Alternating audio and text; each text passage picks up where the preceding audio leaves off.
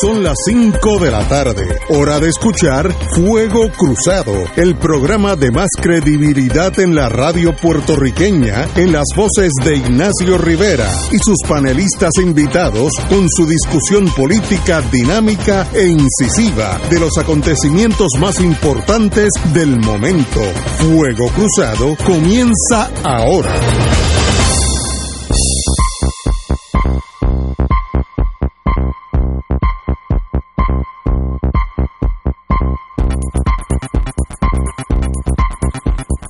Buenas tardes amigos y amigas ah, de Fuego Cruzado. Estamos en espera del doctor Cabanilla.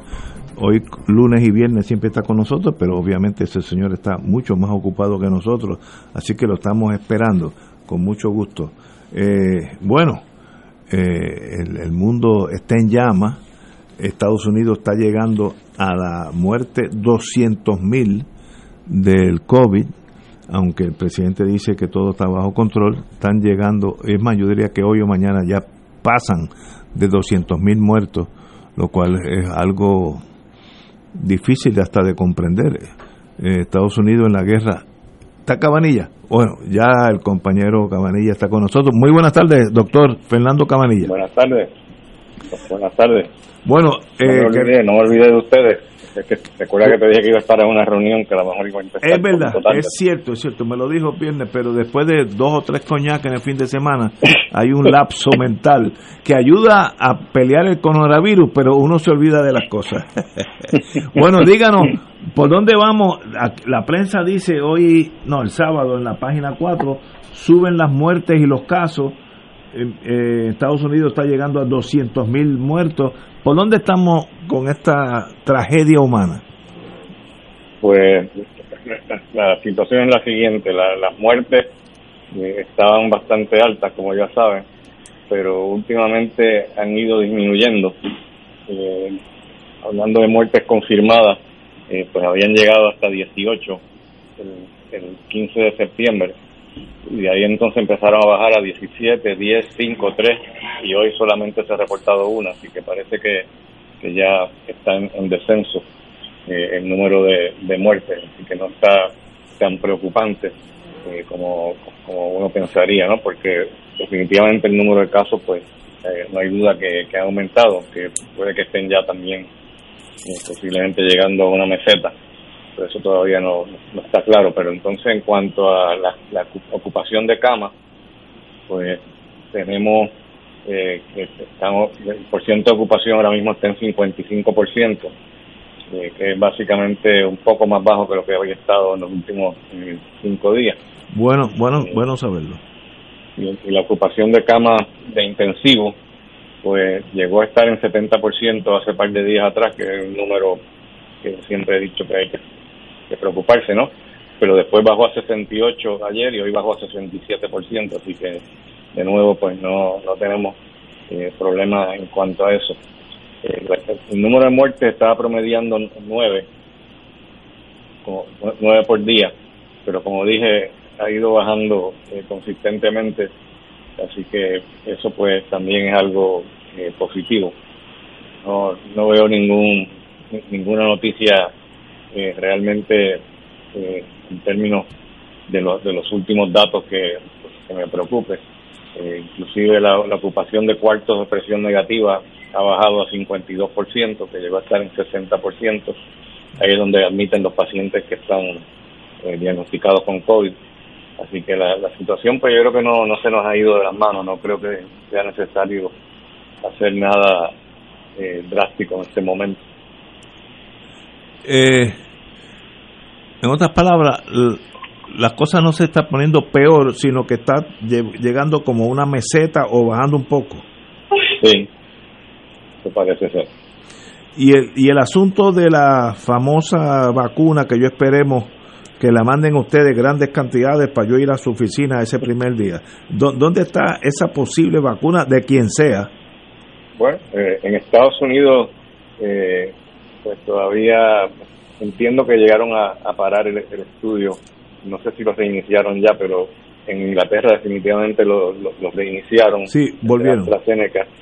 Y no ha habido, hasta ahora no ha habido más ningún reporte de, de ningún otro caso de, de mielitis transversa que, que lo, preocupante de la vacuna esa, ¿no? Pero no, no, he oído de ninguna de las otras vacunas que haya habido, que haya ocurrido ninguna otra complicación, pero claro, la, la de AstraZeneca estaba más avanzada que ninguna otra de las vacunas. Yo, tenía más pacientes, así que lógicamente van a haber más complicaciones que, que las otras compañías, pero vamos a ver cómo va cómo van las otras. En la persona, tengo que hacer una pregunta de un caso real. Tengo la esposa de un amigo mío que está ya en, en un home, se dice en inglés, asilo de, personas mayores. Eh, ella se dio cuenta que le dio el virus una vez que le hicieron un examen de sangre para otra cosa y salió que había tenido virus. Ella nunca se dio ni cuenta. ¿Cómo es posible que una persona que tiene 83, 84 años coja el virus, ni se da cuenta, no sintió nada y siguió su vida, digo, en, en, sus limitaciones por la edad, ¿no? Eh, eh, y hay otros que se mueren. Eh, ahí donde yo me confundo. Esto no es, esto es como ruleta rusa. Lo, lo, fascinante de, de este virus 40 eh, a 50% de las personas que se infectan no desarrollan síntomas algunos. 40 a 50%. Wow. Así que no, no, es no es algo excepcional lo que me estás contando. Veo. Eh, la teoría es que los, las personas que desarrollan síntomas eh, y que se complican también, pues son personas que, que tienen un desbalance en, en la, en la proporción de, de citoquinas, que son estas moléculas que pueden causar inflamación o pueden evitar inflamación, porque hay, hay citoquinas proinflamatorias y hay otras que son antiinflamatorias. Si tú tienes un desbalance y tienes más proinflamatorias que antiinflamatorias, pues te va, te va a dar síntomas y te vas, te vas a enfermar. Eh, mientras que los otros, pues muchas veces pasan desapercibidos y ese es el problema más serio. Uno piensa, porque es fantástico que mucha gente no les da síntomas, pero esos son los más peligrosos, porque esos son los que después los riegan por ahí porque no, nadie sabe que están enfermos. Es que ni, Mientras que con los otros virus que precedieron, que precedieron al SARS-CoV-2, el, MERS y el SARS-CoV-1, eh, por ejemplo, eh, esos, si tú te enfermas, si tú te contagiabas, te daba síntomas. Eh, esa es la diferencia grande con el, con, el que tenemos ahora, con el SARS-CoV-2, porque el SARS-CoV-2, pues, si tú te infectas y no te da síntomas, no, no hay forma de, de, tú eh, eh, evitar que esa persona entre en contacto con otro, porque si, a menos que le hagan una prueba de rutina, pues no lo vas a diagnosticar. Pero si tú estás por ahí infectado y no tienes síntomas, vas a estar regando el virus y no, no puedes controlarlo como se controló el MERS, se controló fácilmente, porque como dije, si tú estás enfermo, pues si estás contagiado, pues vas a tener síntomas, entonces te, vas a, te van a aislar Aquí tú no puedes aislar a la gente que no tiene síntomas, a menos que te enteres que está positivo la prueba la, prueba molecular, porque se le hicieron de rutina, por ejemplo. Muchos muchos patronos requieren eh, que los empleados se hagan la prueba periódicamente. Eh, antes se hacía eso y ahora con, con la limitación que hay con los reactivos, pues no es factible hacerlo así tan frecuentemente, ¿no? Pero eh, así se descubrieron un montón de casos, simplemente por hacerlo de rutina en personas que no tenían síntomas. Interesantísimo. En Israel leí en el fin de semana que volvió a un shutdown casi completo por 15 días porque Israel tenía una mortalidad alta. ¿Qué le pasa a los israelitas eh, con el coronavirus? Si algo. Pues no sé, pero leíste la última columna mía este, este domingo. Sí. Habla de la vitamina D. Vitamina D. Sí, parece que muchos de los países donde ha habido una mortalidad más alta, como Italia, España, Francia, eh, son países donde hay deficiencia de vitamina D. Y entonces eh, parece que, la vitamina D no solamente te predispone más a, coger el virus, sino también te predispone a complicarte más eh, si te da si te da la enfermedad. son, este, cosas interesantes que están surgiendo últimamente. En, en su artículo del domingo, eh, por dentro. ¿Cuál es de la vitamina? Recuerda que nosotros no somos médicos. Vitamina D, D3 y D2. ¿Cuál es la que usted debe, yo, yo debo, civilian, debo buscar? yo creo que las dos son, son, buenas, pero la D3 es la que, la, la, que se, se produce eh, naturalmente eh, cuando te expones al sol y han podido sintetizarla de forma que que puedes simplemente tomarla en vez de tener que coger sol. Y tampoco es muy recomendable coger mucho sol Exacto. porque puede cáncer de piel. Así que la D3 es la preferida. La D3 es la preferida. Bueno, bueno saberlo. Eh, y, y, usted dijo que en la, este estudio proviene de la Universidad de Córdoba, en España, de la autora María. El, estudio, sí, exacto. El estudio aleatorizado que trataron eh, dos terceras partes de los pacientes las, trataron con la vitamina D que se llama calcitediol y la otra tercera parte no le dieron nada. Y entonces encontraron que los que sí le dieron el, le, dieron el tratamiento con vitamina D, eh, muy pocos eh, terminaron en la unidad intensiva, mientras que los otros, la mitad, terminaron en la unidad intensiva cuando les daba el COVID. Esos eran pacientes que ya tenían COVID, pero además de eso hay datos eh, en, en, personas eh, o en poblaciones eh, donde hay deficiencia de vitamina D que se ha demostrado que tienen eh, también una incidencia mayor de desarrollar el, el, COVID como tal. O sea que puede no solamente que te proteja del COVID, sino que te, puede proteger también de las complicaciones del COVID. Y creo que es importante prestarle atención a la vitamina D. Así que no hay duda que la vitamina D no tiene ningún negativo en el sentido que puede ayudar a uno a combatir esta pandemia. Bueno, si, si padece de, del calcio alto, pues entonces hay que tener cuidado, digamos hipercalcemia, porque se puede subir más el calcio todavía, es lo único, realmente es lo, el único problema que puede causar eso, Muy que bien. vaya a subir el calcio demasiado, demasiado, que eso prácticamente nunca ocurre, a menos que tenga un problema que se llama hiperparatiroidismo, que produce una hormona que se llama la hormona de paratiroide, la produce en exceso y te sube el calcio, si encima de eso toma vitamina D, pues te podría subir más. Veo, veo. Eh, compañero Martín, ¿está en la línea? Sí, doctor. Eh, usted mencionó ahorita que el, el, la citoquina, que hay citoquinas que son proinflamatorias y otras antiinflamatorias, eh, y que puede la explicación de por qué eh, unas personas quedan asintomáticas y otras no, puede depender de, de, del balance o desbalance entre eso. Me pregunto yo, ¿es posible uno eh, hacerse una prueba para uno averiguar si uno, si uno, cómo anda ese balance de las citoquinas en uno mismo?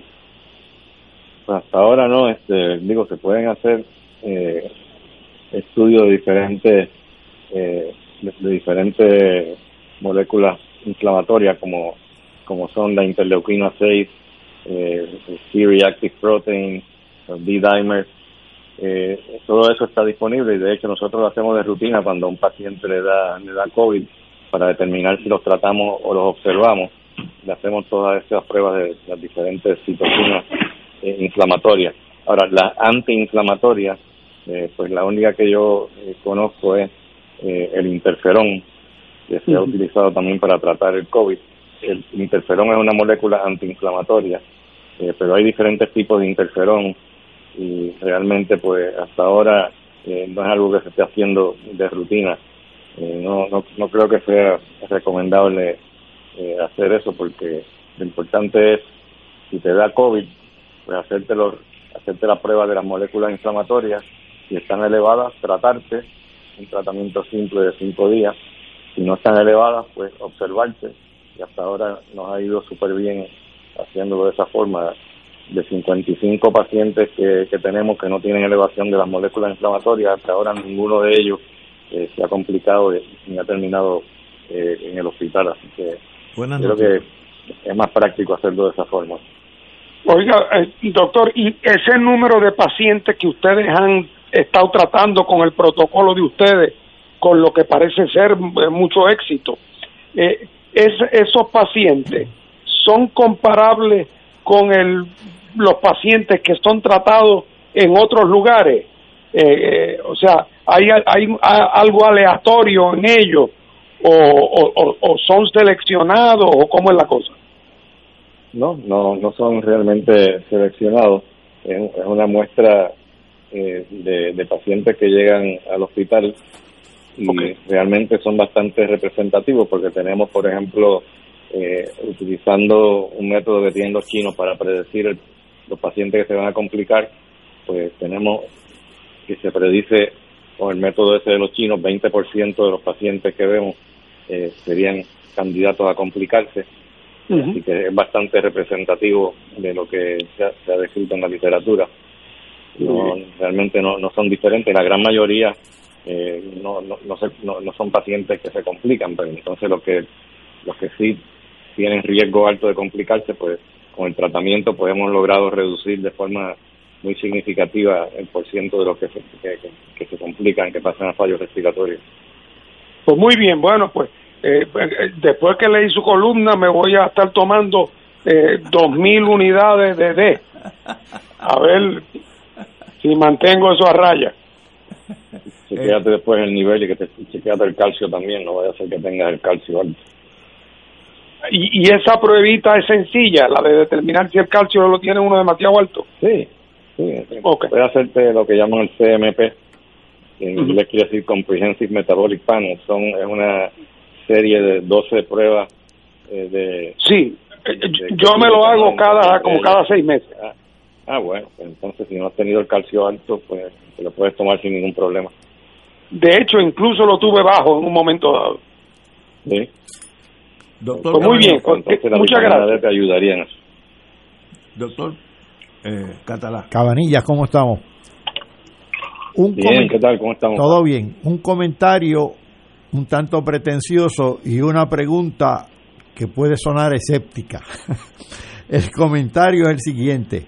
Leí tu columna y entonces cotejé los, los potes de pastillas que yo tengo en casa y, efectivamente estoy tomando más de 2.000 unidades de vitamina D desde hace tiempo.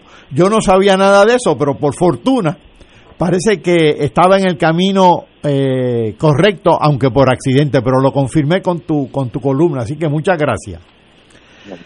Ahora bien. Eh, oye, Paco, sí, Paco, dime. Perdóname, te recuerdo que la definición del genio es la capacidad de llegar a conclusiones correctas a base de premisas equivocadas. Exactamente. Porque con la, con la premisa correcta cualquiera llega. Exacto, exacto.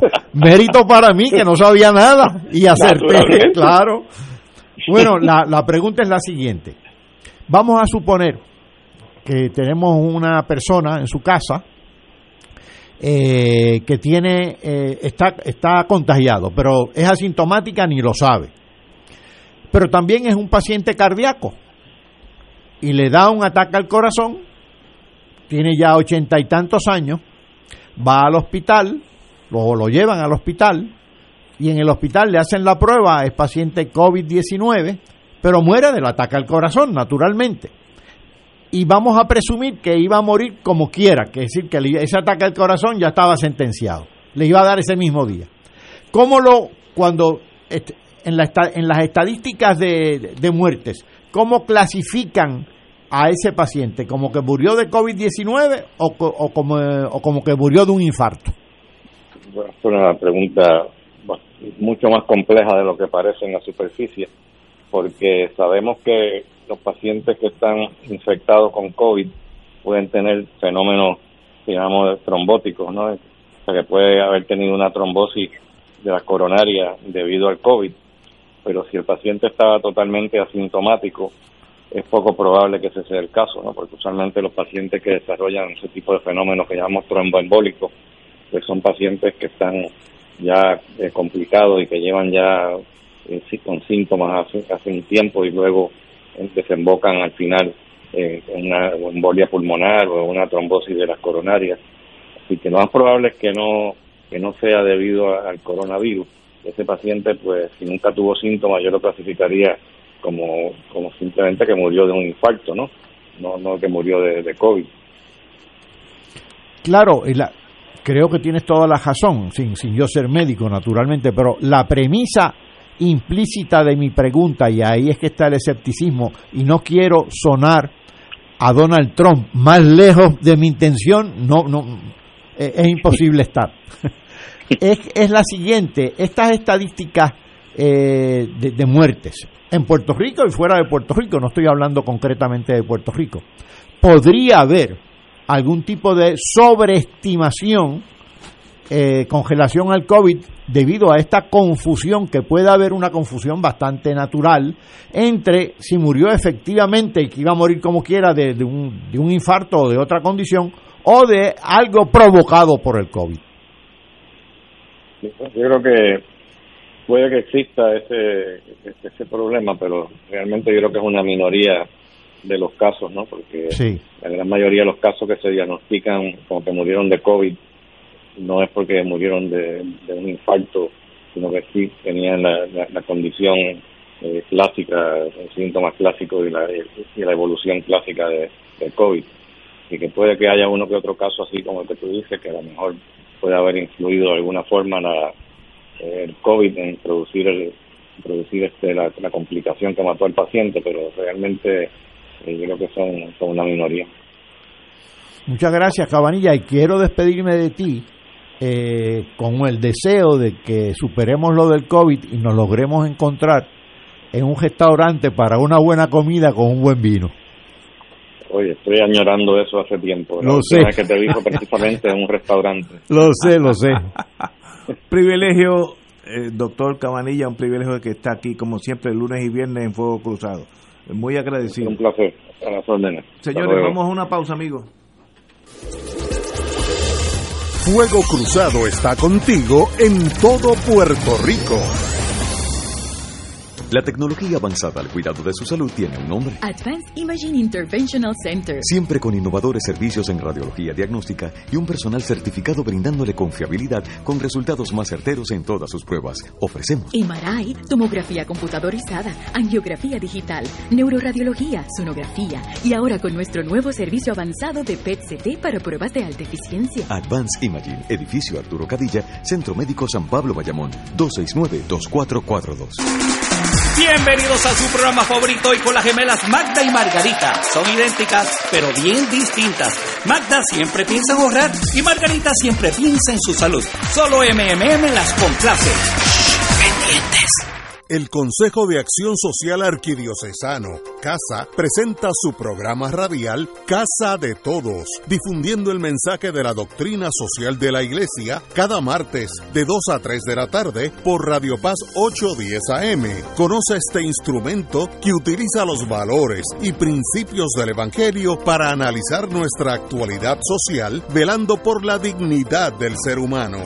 Casa de Todos, martes de 2 a 3 de la tarde por Radio Paz 810 AM. 2.6 millones de autos en Puerto Rico, algunos de ellos con desperfectos.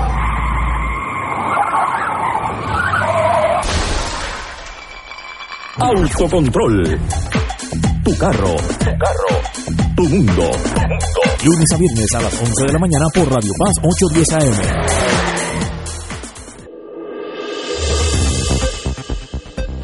Y ahora continúa Fuego Cruzado.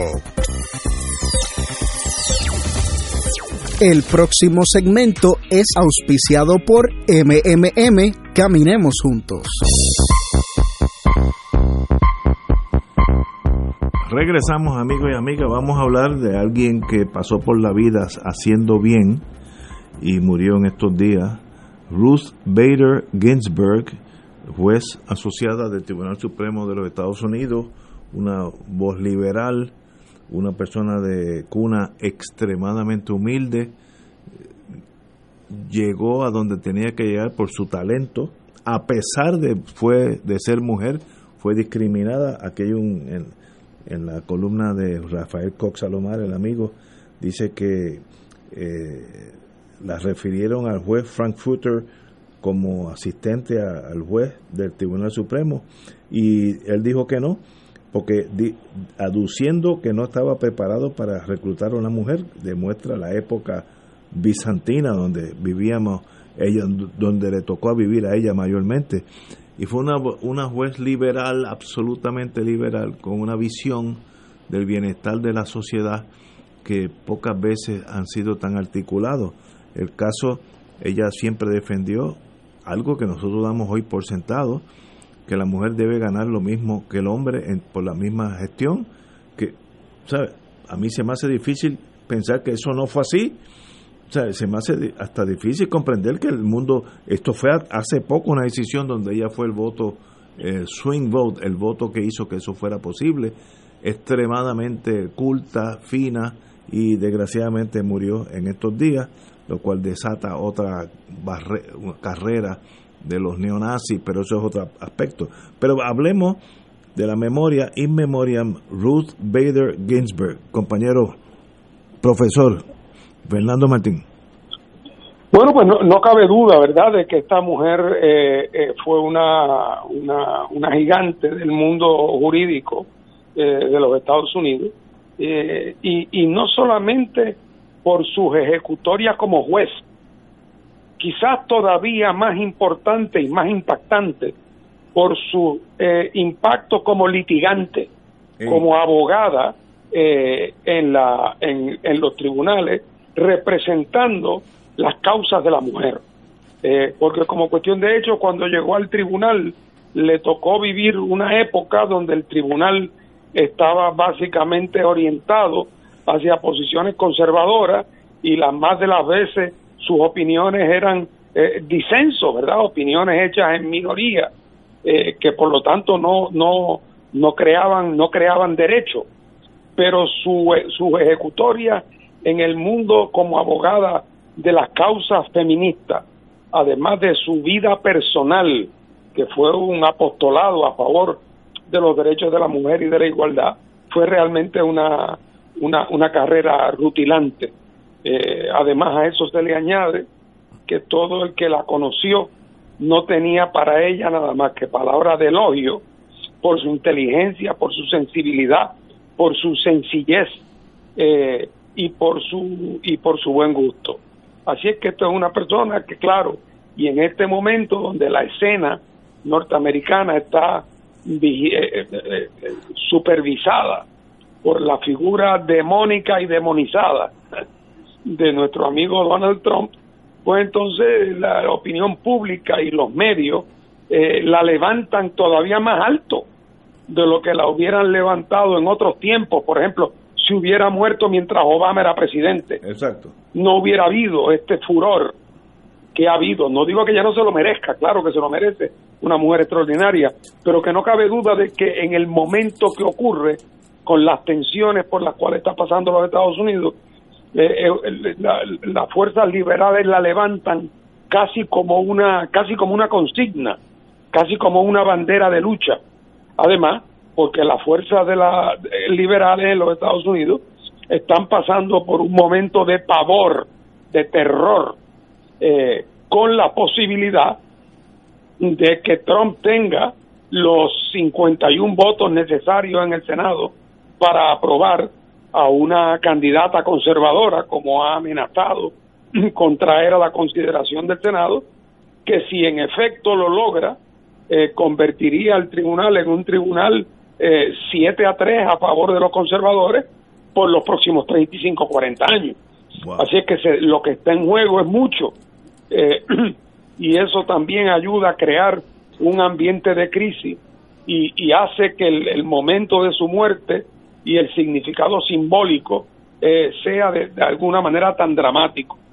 Claro, no deja de haber cierta ironía en este en esta situación porque cuando Obama comenzó su segundo término en la presidencia. Fueron muchos los que le recomendaron a la juez Bader Ginsburg que se retirara para que Obama pudiera hacer el nombramiento.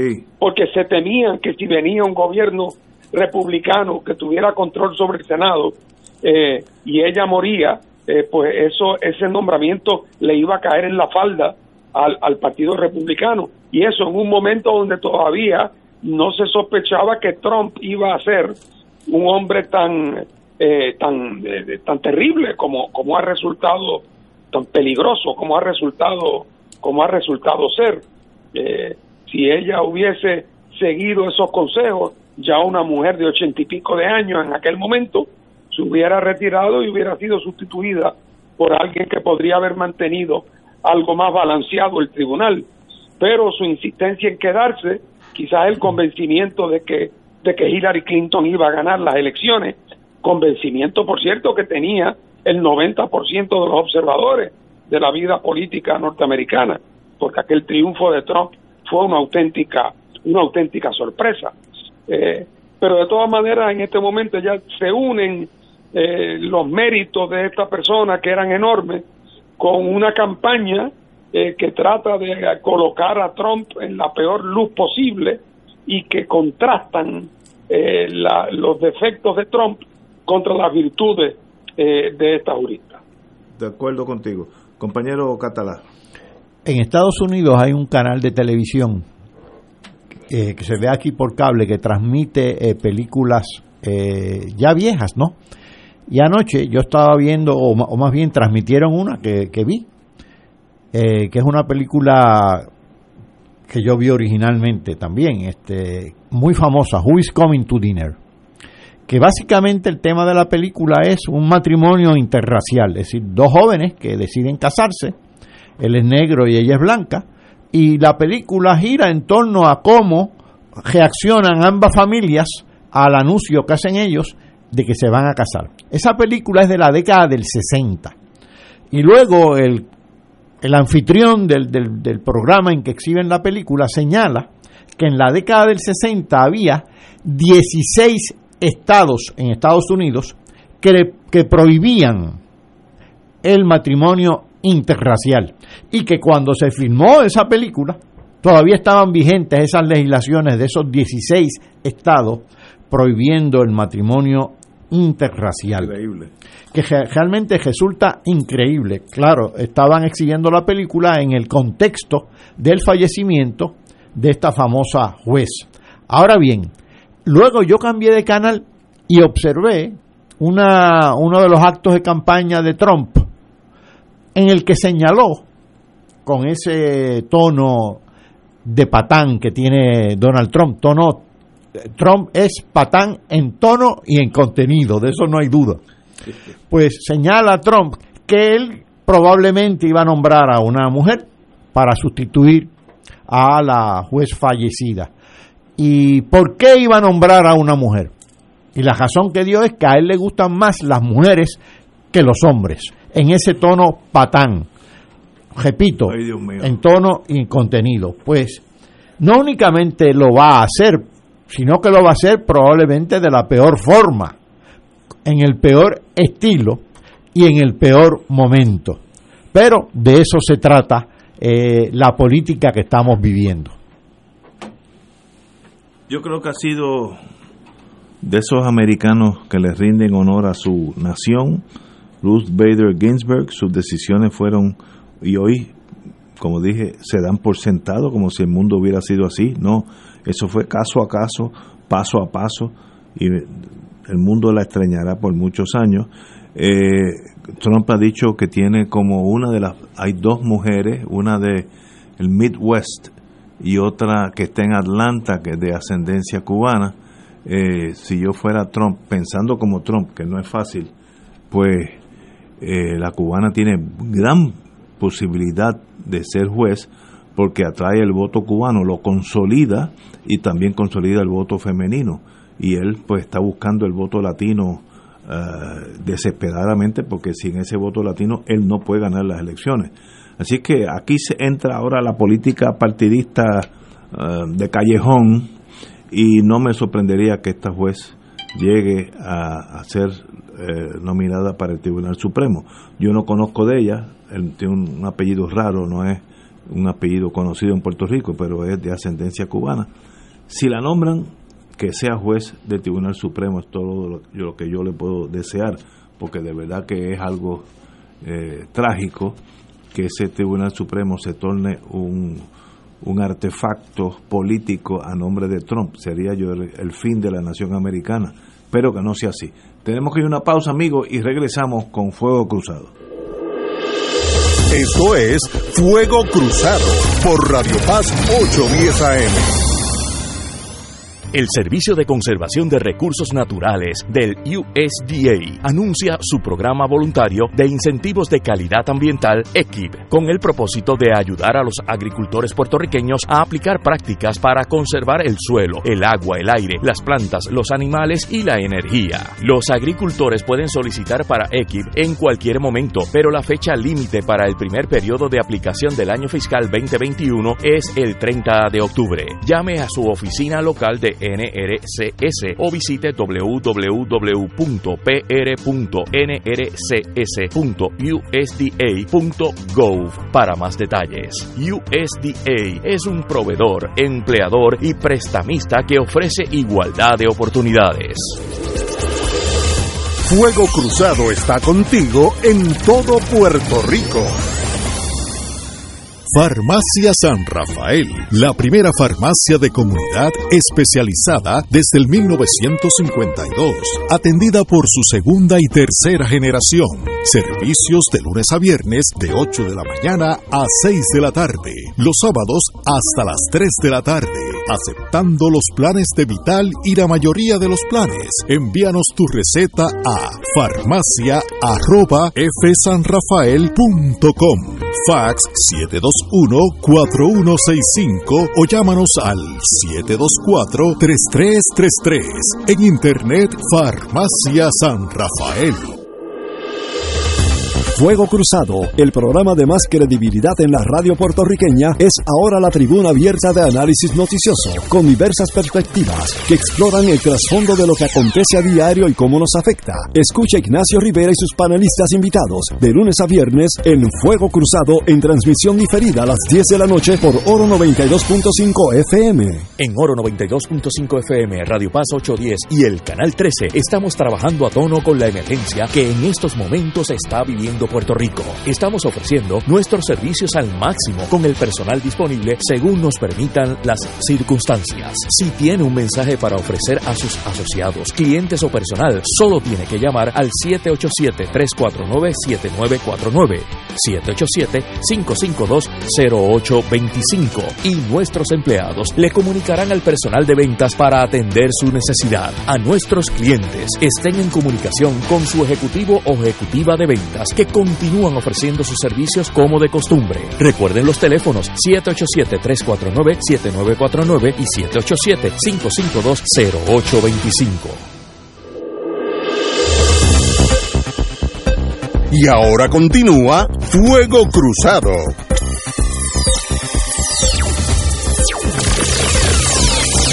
Señora Wilma Reverón tiene aquí un, algo que, que tiene que ver con la juez Ginsburg y, lo leo literalmente.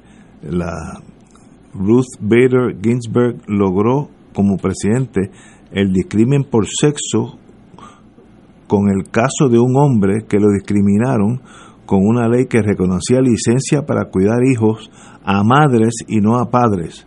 Así que ella literalmente fue liberal en todos los sentidos, no solamente se limitó a los derechos de la mujer, sino también los derechos de los hombres. Que en paz descanse, a la que con americanos así la nación tiene un gran futuro. Eh, esperemos que haya mucho, mucho más de esa, de ese tipo de, personas, hombre o mujer. Eh, AARP presenta el foro Yo merezco más para que analices a conciencia las propuestas de los candidatos a la gobernación para la inclusión y participación social de las personas mayores. Ahí estamos nosotros porque todos merecemos un Puerto Rico donde podamos permanecer. Sintoniza la segunda parte del foro Yo Merezco Más este sábado 26 de septiembre a las 7 de la noche por Univisión TV y en la página de Facebook de AARP, AARP Puerto Rico, donde también puedes buscar la primera parte del foro de los candidatos. Eso para los que ya tenemos unos añitos, que el doctor Catalá y yo pues hasta caemos en ese círculo sin Martín no, Martín es mucho más joven que nosotros este por lo menos por lo menos para efectos de, de este programa. Así que El que calla otorga, el que calla otorga y lo estoy callando. yo merezco más. Este sábado a las 7 de la noche por Univisión TV y Facebook AARP Puerto Rico. Bueno señores como yo nunca he ido a elecciones en el sentido de, de hacer parte de una elección, yo voy y voto y me voy para casa, eh, el juez presidente de la Comisión Estatal de Elecciones ha indicado que los partidos, los comisionados electorales de los partidos ven por buen camino que ya se comenzaron los trabajos de impresión de papeletas para las elecciones generales del 3 de noviembre a cargo de la empresa Printec. Pregunta como abogado, ¿y por qué solamente Printec existe? No, no, no habrá otra eh, impresora en el mundo que pueda servir. Eso, eso es una nota al cárcel. El presidente de la comisión, Francisco Rosado Colomer, adelantó el sábado el inicio de esas labores. Se informó que el gerente de Printec, José Santana, comunicó que el proceso iniciará a partir de las 4 de la mañana del domingo. Esta es la única imprenta validada en la isla para realizar el trabajo. Así que me da la impresión que por lo menos en el poco de tiempo que tenemos para jugar con las con las elecciones, para no posponerlas, vamos, tenemos un buen pasito, como diríamos en el campo. Compañero Fernando Martín. Sí, yo, yo, yo esa es mi impresión también, Ignacio que las cosas otra vez se están enderezando, pero, pero, estamos finitos. Eh, estamos finitos. No hay margen de error. Porque no hay margen. Y entonces, pues nada, pues lo peor lo que nos puede pasar si, no, si nos viene un huracán grande de aquí a una semana y el país se paraliza por cuatro, cinco, seis días, pues ya, pues ya tú sabes lo que puede pasar. Pero, pero aparte de, de esa posibilidad así semicatastrófica, eh, parece que las cosas van caminando, hombre, como debería ser, porque es que esto se ha hecho cuatrenio tras cuatrenio tras cuatrenio, eh, eh, con gente con un apellido y con gente con otro, con un partido en el poder y con otro. y esto lo ha hecho un equipo de gente que históricamente lo ha hecho fundamentalmente bien, sin problema. Eh, así es que esto no se trata de nada oculto. Salud. Ni, y, y, si bien es cierto que hay eh, complicaciones causadas por la nueva ley electoral, como por ejemplo es el tratamiento mucho más liberal, por no decir peligroso, que se le da eh, al voto al voto por correo, eh, eso va a crear complicaciones porque la junta de la, de la comisión que bregaba con eso es un grupo mucho más pequeño y mucha de esa gente incluso además había perdido sus empleos con las reducciones presupuestarias. Y entonces ahora de momento se van a ver con un incremento eh, importante en la cantidad de votos que llega por correo. Y por lo tanto si la elección resulta ser cerrada si resultara ser cerrada que no no tenemos todavía manera de, saber una cosa a la otra, pues pudiera ser que la noche de las elecciones no haya ninguna certeza y que haya que esperar un par de días en lo que se despeja la situación. Eh, así es que eh, hay que ser en esto optimista, eh, preparado siempre para lo peor, pero, pero esperando que ocurra lo mejor, porque otra vez la única explicación por los desastres que ocurrieron fue la incompetencia de un equipo gerencial que ya ha sido defenestrado. De acuerdo contigo, eh, doctor Catalá.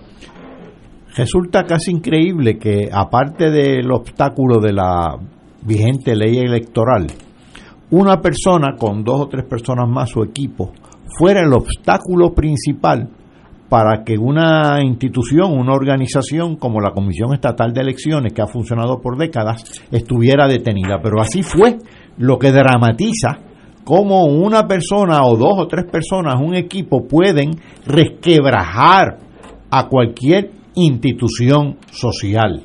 Y eso lo estamos viendo en el país, no únicamente en la Comisión Estatal de Elecciones, o se ha visto en el país no únicamente en la Comisión Estatal de Elecciones, sino desafortunadamente en otras instituciones también.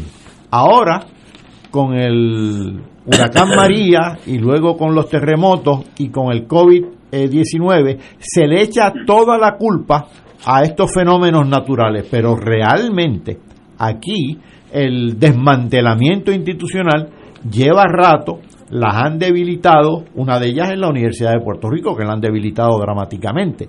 Y la Comisión Estatal de Elecciones es un caso casi de laboratorio, porque se vio el descalabro, hicieron un nombramiento, sustituyeron el equipo y se ve ya la nueva, eh, por lo menos la restitución de un camino más o menos eh, adecuado, que confiemos que culmine con unas elecciones eh, más o menos normales el 3 de noviembre. Después de todo, en Puerto Rico casi nunca se va la luz, en Puerto Rico casi nunca hay sequía y ni hay racionamiento, así que confiemos que no haya ninguna catástrofe para el 3 de noviembre, pero las probabilidades están por ahí siempre.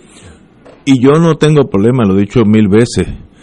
Si no se puede el 3 de noviembre, lo importante para la gobernación es que nos lo digan, no tenemos el tiempo, por X razón, la que sea, vamos a hacerlo el 10 de noviembre, el 15 de noviembre, el 30, el 30 de noviembre, el día que ustedes digan. La constitución dice que tiene que ser en noviembre, pues tenemos hasta el último día de noviembre.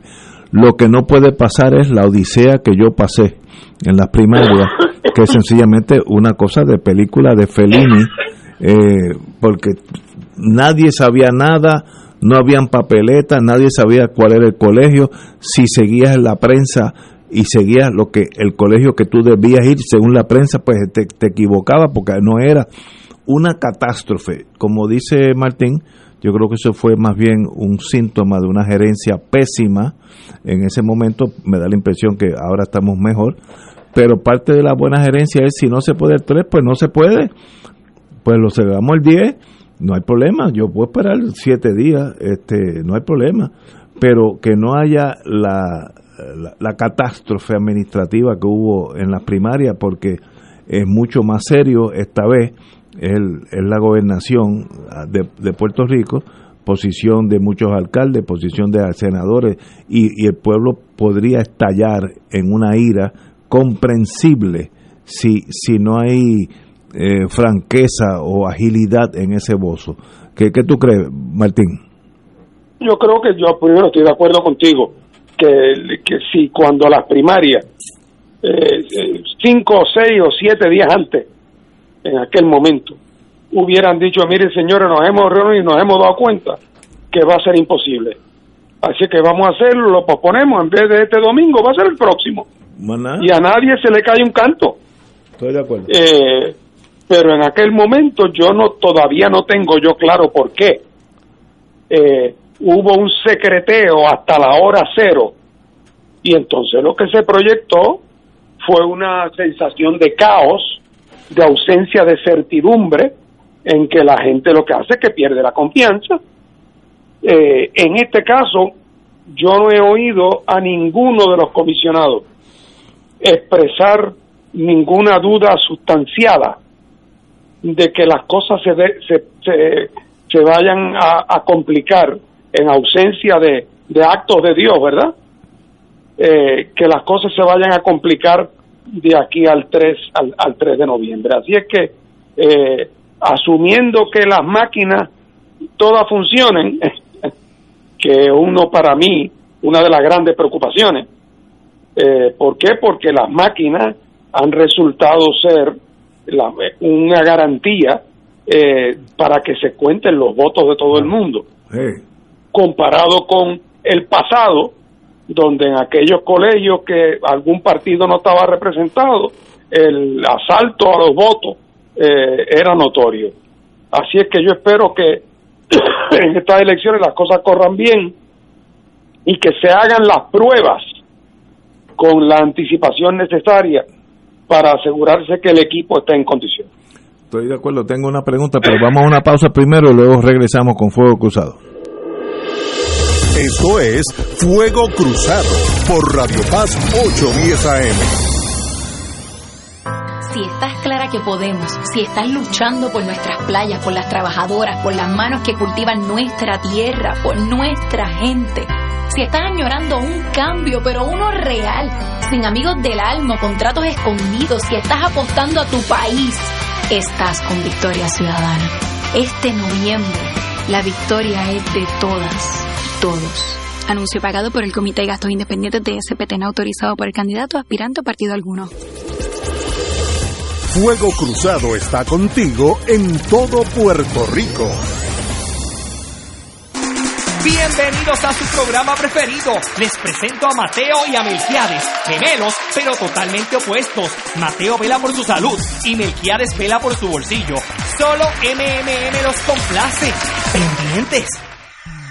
Cada sábado de 9 a 11 de la mañana tendrás un encuentro con De Frente con la Verdad, donde se discuten asuntos que tocan de cerca la actualidad en todas sus perspectivas, las historias que afectan a tu diario vivir, estos y otros temas analizados desde el punto de vista evangélico. De Frente con la Verdad, todos los sábados de 9 a 11 de la mañana por Radio Paz 810. Radio Paz te ofrece el mejor motivo para levantarte temprano y disfrutar el comienzo de un nuevo día de lunes a viernes con Enrique Liboy y Radio Paz en la mañana. La dosis perfecta de noticias, deportes y éxitos musicales de todos los tiempos, humor y curiosidades, calendario de actividades y tus peticiones musicales por el 787-300-4982. Conéctate con el 810 AM de lunes a viernes con Enrique Liboy y Radio Paz en la mañana. Y ahora continúa Fuego Cruzado.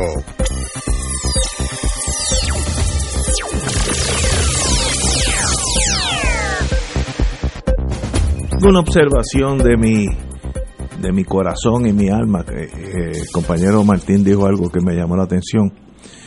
Y él dice correctamente que las máquinas electrónicas contando son mucho más eficientes que los seres humanos porque aquellos partidos que no tienen representación en el colegio X del monte tal, eh, pues no le contaban los votos a los votos minoritarios. Y yo no me explico cómo eso es así en mi mundo sencillo. Mire, si yo estoy allí representando al Partido Nuevo, en, en, allá en el Monte de Guilarte, en Adjunta, y el Partido Independentista en aquellos tiempos sacó 14 votos, pues sacó 14 votos. El primero que los reporta soy yo. Yo no entiendo eso de, de pues no los cuente porque aquí no hay nadie. Eso para mí es más allá de mi, mi ser humano. Eh, y si ganó la, la representante o la senadora o el senador del PIB sacó 32 votos, pues sacó 32 votos. ¿Y cuál es el problema?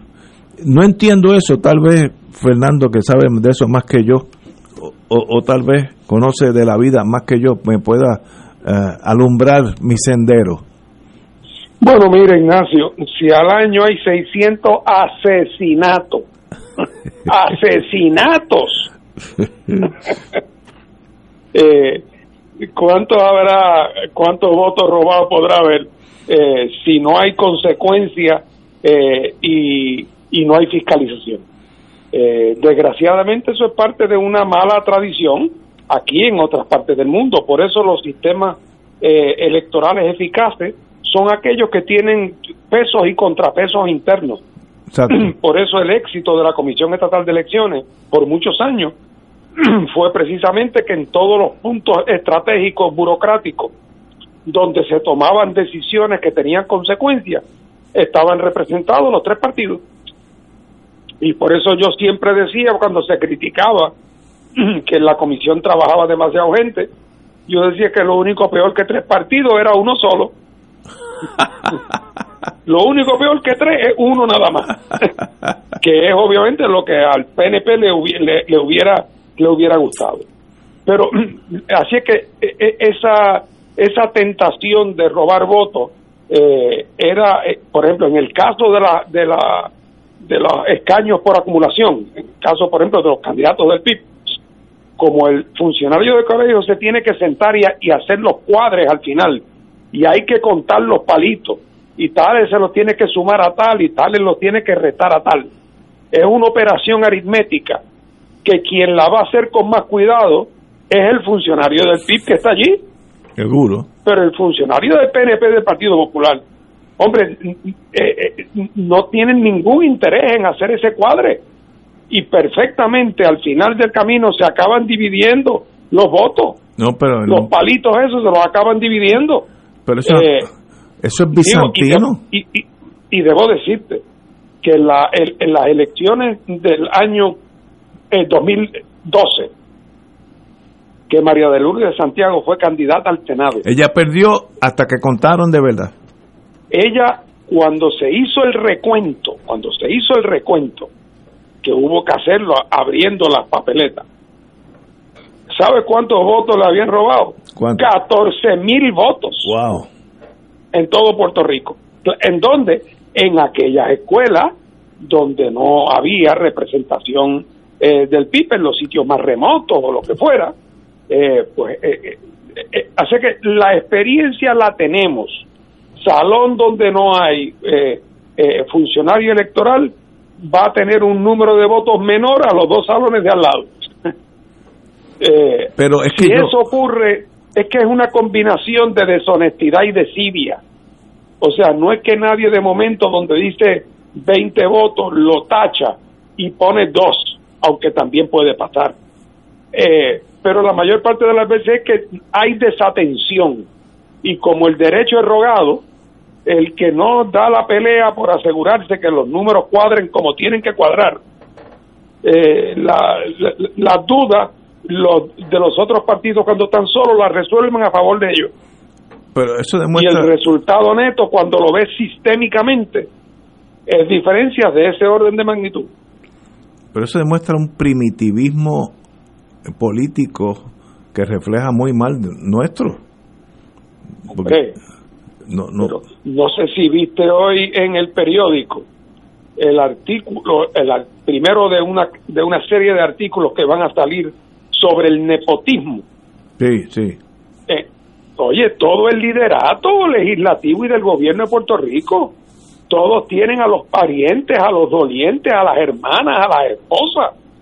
Y habrá alguno que otro caso que es legítimo por razones particularísimas. Quizás se conocieron cuando ya ambos eran empleados, como fuera. Pero es evidente cuando tú hablas de abuso, aquí los abusos son enormes. ¿Cómo tú le llamas a un gobierno que por negligencia y desidia deja perder mil millones de dólares que hubieran sido utilizados para darle cubierta de seguro médico a gente que hoy no la tiene. Incomprensible, eso no, no, tiene explicación. Pero, es que es también indicio de primitivismo. Eh, así es que estamos hablando aquí de un primitivismo bastante parejo en lo que tiene que ver con quienes tienen el control de las instituciones públicas de Puerto Rico y en eso los partidos políticos tradicionales, populares y PNP, no se han distinguido de sus gobiernos. Increíble. De hecho, ese ha sido uno de sus grandes problemas, que no ha habido distinción entre partido y gobierno. Pero es una tragedia uh, de tercer mundo, si es que estamos en ese mundo, porque eso no debe ser. Yo, yo no veo ni, ni cuál es la problemática emocional si, si el partido X sacó 14 votos, pues sacó 14 votos. Si sacó 132, pues sacó 132. ¿Cuál es? lo importante, yo, el winner takes all, yo gano para llevarme todo para casa. Eso es tercer mundo clásico. Y me da mucha pena que todavía estamos, me da la impresión en ese nivel, ¿no? Bueno, eso tiene muchas manifestaciones, pero, pero me alegra saber que tú eres un hombre fiel a los diez mandamientos. Muchas gracias. Y antes de ir a la pausa, aquellos que tenemos 60 años o más, no estoy mirando a Catalá en ningún momento ni a mí, tenemos hasta el 24, este jueves 24 de septiembre, para solicitar voto adelantado si lo necesita. ¿Cómo lo solicito? Descarga la solicitud voto2020.com si tiene alguna duda, usted va a la Comisión Estatal de Elecciones, ahí en Atorrey, el edificio que parece un palacio. Usted va allí y dice, mire, yo, yo, yo tengo menos de 60 años, o 60 años o más, y antes del jueves, antes del viernes, y necesito, y le dan un formulario, allí mismo lo entrega y ya voto el, el sábado antes del domingo. Digo, el día antes de las elecciones, perdón. Así que... Eh, y aunque te mueras antes del día 3, tu voto cuenta. Exactamente. usted vota el 3 el 2 y, olvídese de la pandemia, ya usted contó. Señores, tenemos que ir a una pausa, amigos. Fuego Cruzado está contigo en todo Puerto Rico.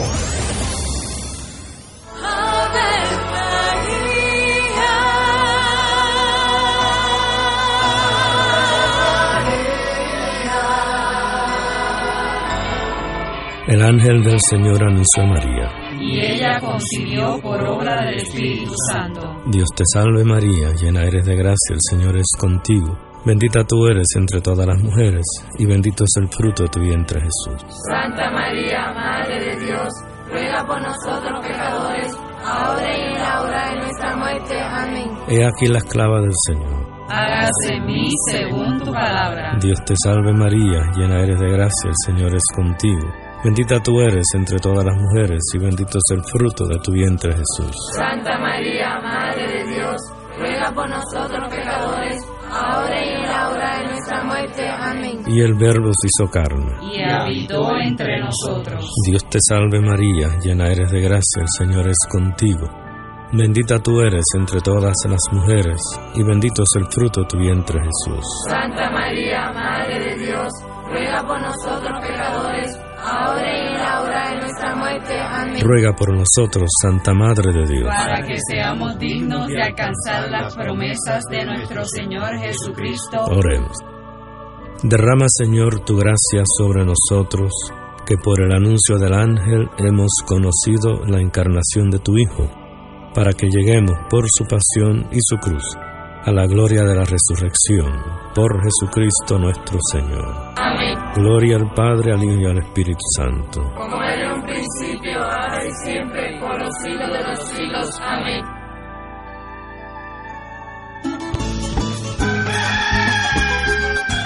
Llegó la hora de reactivar el fervor católico y agradecer las bendiciones divinas. De regreso al santuario en persona para la misa de madrugadores desde las 5 y 30 de la mañana. La convocatoria es para reunirnos implementando todos los protocolos y distanciamiento social que garantice nuestra seguridad y no represente peligro para la salud en las amplias facilidades del Santuario Nacional de Nuestra Señora, Madre de la Divina Providencia en Cupey. Nos congregaremos con las debidas precauciones el sábado 3 de octubre a las 5 y 30 de la mañana. Misa de madrugadores de regreso al santuario. Para detalles accede a nuestra página en Facebook o llama al 787-646-9448. Transmisión radial por Radio Paz 810 AM y Radio Paz 810.com. Oro 92.5 FM. Radio Oro FM.com.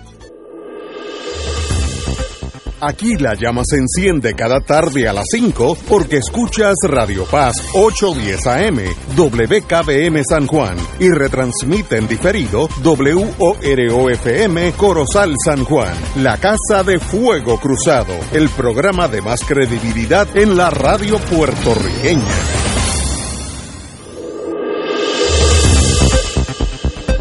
Y ahora continúa Fuego Cruzado. Regresamos, amigos y amigas, a Fuego Cruzado. Hay una noticia que es importante, o puede ser importante. Interesadas más de 10 empresas en la flota generatriz de la energía eléctrica. La Autoridad de, Alianzas Público-Privadas busca ahora empresas para transferir el componente de producción de electricidad. Hasta hace unas semanas habíamos hablado que estaban habiendo subasta o el proceso de subasta, aquellos que iban a privatizar la entrega, delivery en inglés, de la electricidad. En otras palabras, uno produce electricidad en Aguirre o en Costa Sur y, y ahí, ahí pues sale el voltaje que sea y se distribuye hasta que llega a tu casa y tú prendes la luz en tu cocina y se prende. Eso es la entrega, Power Delivery System, se, dice, se, se habla en General Electric. Ahora estamos hablando del Power Generation Group, el grupo de turbinas que generan la, la fuerza eléctrica. Y a mí me sorprendió que también ahí el, el gobierno está mirando a la privatización de la generación de electricidad. Así que sería, en, para eh, acortar el análisis, que no solamente la entrega de electricidad sería privatizada, sino la producción de electricidad. En otras palabras, Puerto Rico de, dejaría, dejaría de tener la electricidad en manos de los puertorriqueños, sería una empresa privada, como hay en muchos estados. También hay muchos estados que tienen generatrices de counties, de, de municipios. Por ejemplo, Austin, Texas, eh, yo estuve con mi hijo hace unos años y leí esas navidades que Austin, Texas había salido como el primer complejo de generar electricidad más productivo de los Estados Unidos y era una empresa privada del municipio, pero también hay muchísimas privadas.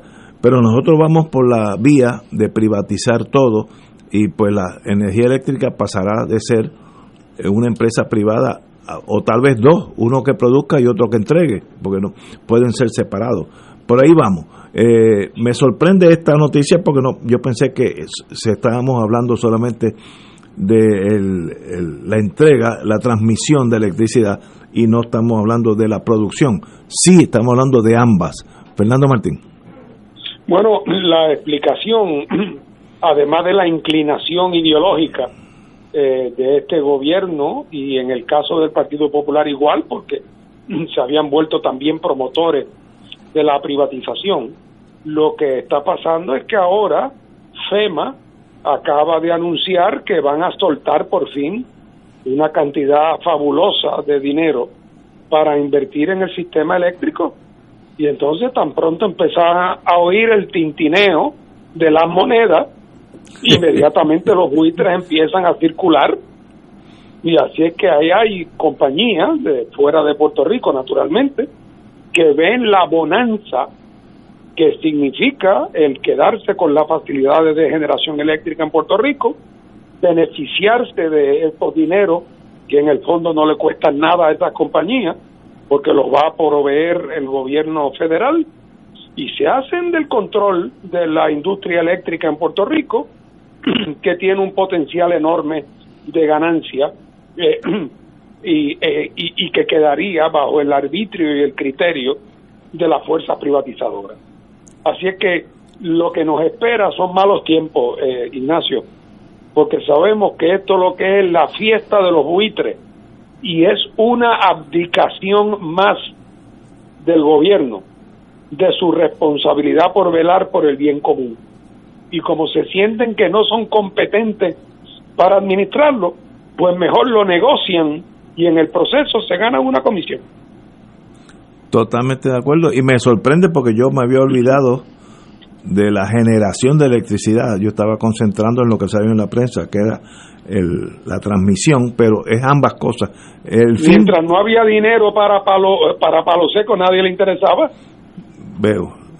y ahora de momento, cuando de momento por ahí viene la caballería económica, pues de momento ahora aparecen los que están dispuestos al sacrificio. Doctor Catalá. Bueno, recordemos que ya hay dos plantas generatrices que son privadas. Ecoeléctrica allá en el sur, eh, que produce a base de gas, y la de Guayama, que produce a base de carbón. La de Guayama eh, ha dado origen a la famosa controversia congelación a la ceniza, donde las depositaban. Ustedes recordarán cuando las depositaban por allá, por el vertedero de Peñuelas, que por cierto, en la protesta de eso, y en la presentación de opciones se distinguió eh, la senadora María de Luz de Santiago del PIB cuando era senadora y sigue todavía en esa lucha. Pero ciertamente estas son dos plantas generatrices que han sido bastante controvertibles ya, ya llevan unos cuantos años en Puerto Rico y que producen eh, entre el 25 y el 30% de la energía de, de la autonomía eléctrica ya. Así que ahora vendrían otras y el asunto de la transmisión y distribución de la energía que estaría en manos del consorcio formado por la famosa Luma. Pero aquí hay un problema. Eh, como dice Fernando, el gran atractivo para todas estas empresas son los 10, 12, 13, 14 mil millones de dólares que vienen para restablecer la infraestructura de la Autoridad de Energía Eléctrica. Son empresas que van a administrar eso, van a administrar una empresa donde va a haber inversión, pero que no va a ser de ellos. Ellos no van a poner un centavo, ellos simplemente van a obtener ganancias. Aquí desde tiempos inmemoriales, cada vez que llega una eh, empresa de asesoría norteamericana, siempre les llama la atención, sobre todo cuando son asesores buenos, eh, son economistas y, científicos sociales más o menos honestos, siempre les llama la atención la cacería de rentas. lo que en inglés se llama rent seeking. ¿Qué es eso? Cacería de rentas es cuando una empresa privada se aprovecha de subsidios del gobierno o se aprovecha de ciertos reglamentos laxos del gobierno, por ejemplo, congelación del asunto ambiental, o se aprovecha de la estructura contributiva, de las exenciones contributivas y obtiene pingües ganancias montándose en la búsqueda de esas rentas que se le llama rentas porque son ganancias excesivas, que son van más allá de lo que obtendría si pagara las contribuciones que le corresponden, si observara eh, las reglas ambientales que le corresponden, si eh, no estuviera montada en subsidios. Siempre llama siempre les llama a la atención la, la cacería de gente, hasta el extremo de que en el informe de Ann Kruger, economista conservadora, que fue la antecesora de la llamada Junta de Supervisión o de Control Fiscal, pues se señala eso también. Se señala que las insuficiencias fiscales del gobierno em-, eminentemente obedecen a la cacería de rentas por parte de empresas privadas, sobre todo empresas privadas del exterior, que son las grandes que logran administrar estos aparatos públicos. Pues bien, el contrato que ha firmado la, la Autoridad de Energía Eléctrica con Luma y los que firmarán con los que se hagan cargo de las plantas generatrices o el contrato de compraventa, si es a, base de venta total en su momento, están preñados de cacerías de rentas, están dañados por la cacería de rentas. Van a ser buenos para esas empresas privadas que lo firmen van a ser malos para el pueblo de Puerto Rico. Esta mañana yo estaba escuchando a un ejecutivo de Luma diciendo, caramba, este es un buen lugar para hacer negocios porque nuestra empresa eh, va a poder administrar la Autoridad de Energía Eléctrica sin hacer una inversión que se traduzca en incremento en las tarifas que pagan los usuarios, porque como los fondos van a ser federales, claro, dice él mismo, eso no significa que no vaya a haber incremento en tarifas en el futuro, pero por lo menos no lo va a haber como consecuencia de este gasto en inversión, porque este gasto en inversión va a provenir de estos fondos ya aprobados, dice él cándidamente, y añade además, claro, podría haber incrementos si hay incrementos en el petróleo, en el precio del petróleo. Lo que también acusa otro gran problema. Estamos en un momento en que el mundo, y Puerto Rico no debería estar a la saga del mundo, está transitando hacia el uso de recursos renovables, como la luz solar, por ejemplo, en la generación de energía, lo cual presume una transición que toma años, eso no se da de un día para otro, y presume una inversión muy particular. Hay que preguntarse si estos contratos van a facilitar esa transición o realmente van a estar diseñados para ganancia rápida, porque después de todo el contrato de Luma vence en 15 años. Así que no únicamente es un mal negocio para Puerto Rico porque pone, eh, pierde unos activos, cede unos activos que no van a ser propiedad del pueblo puertorriqueño. No es únicamente un mal negocio porque pueden incrementar las tarifas más allá de lo que deben aumentar en el caso de un servicio que es público, que es un bien público, sino que además ponen en entredicho la transición del sistema de energía eléctrica hacia el uso de recursos renovables, lo cual no únicamente es una apuesta buena para el futuro, es una apuesta buena para el ambiente, es una apuesta buena para la salud del pueblo puertorriqueño, pues esa apuesta está puesta en entredicho por estos contratos de privatización. Estamos realmente vendiendo el futuro del país. Estoy totalmente de acuerdo con su señoría. Vamos a una pausa, amigo, y regresamos con Fuego Cruzado. Fuego Cruzado está contigo en todo Puerto Rico. Bienvenidos a su programa favorito y con las gemelas Magda y Margarita. Son idénticas, pero bien distintas. Magda siempre piensa en ahorrar y Margarita siempre piensa en su salud. Solo MMM las complace. Pendientes. Buenos días familia. Es la casa a la que siempre puedes llegar sin invitación. A las 10 de la mañana, Judith Felicie es tu anfitriona para conversar sobre medicina, psiquiatría de niños y adolescentes, artes, derecho, valores y fe. Todos los días por Radio Paz 810 AM. Buenos días familia. Donde una conversación parece demasiado corta. Buenos días familia. De lunes a viernes por Radio Paz 810 AM. AESA, la pequeña gigante, te invita a sintonizar su espacio radial AESA Informa todos los jueves a las 4 y 30 pm. Se estará ofreciendo información relevante a los pensionados y jubilados de Puerto Rico. Te esperamos a esa imparable, auspiciado por MMM Alianza.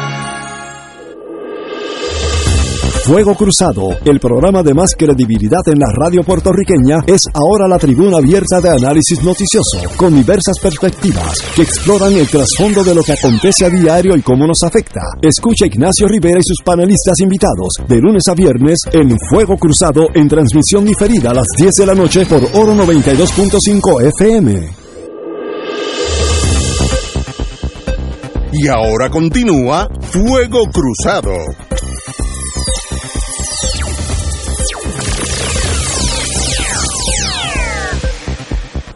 Amigos y amigas, el Tribunal Supremo acaba de decidir eh, no paralizar los procesos, eso fue este viernes, conducentes a la celebración del plebiscito del 3 de noviembre en, torno a estadidad sí o no.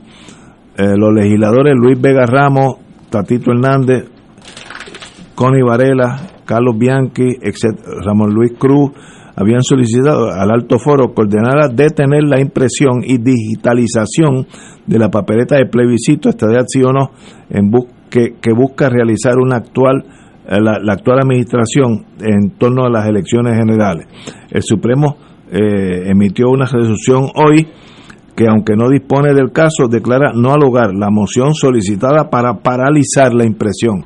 Así que continúa eh, la, las papeletas para estadidad sí o no, el Tribunal Supremo acaba de decidir que no, no se van a paralizar. Ellos estaban alegando que era eh, un acto inocuo, etcétera, que no estoy entrando en, los méritos, estoy diciendo lo que decidió el Tribunal Supremo en este momento. Compañero Martín. Bueno, mira, ah, con toda franqueza, ese pleito me pareció a mí siempre un pleito frívolo.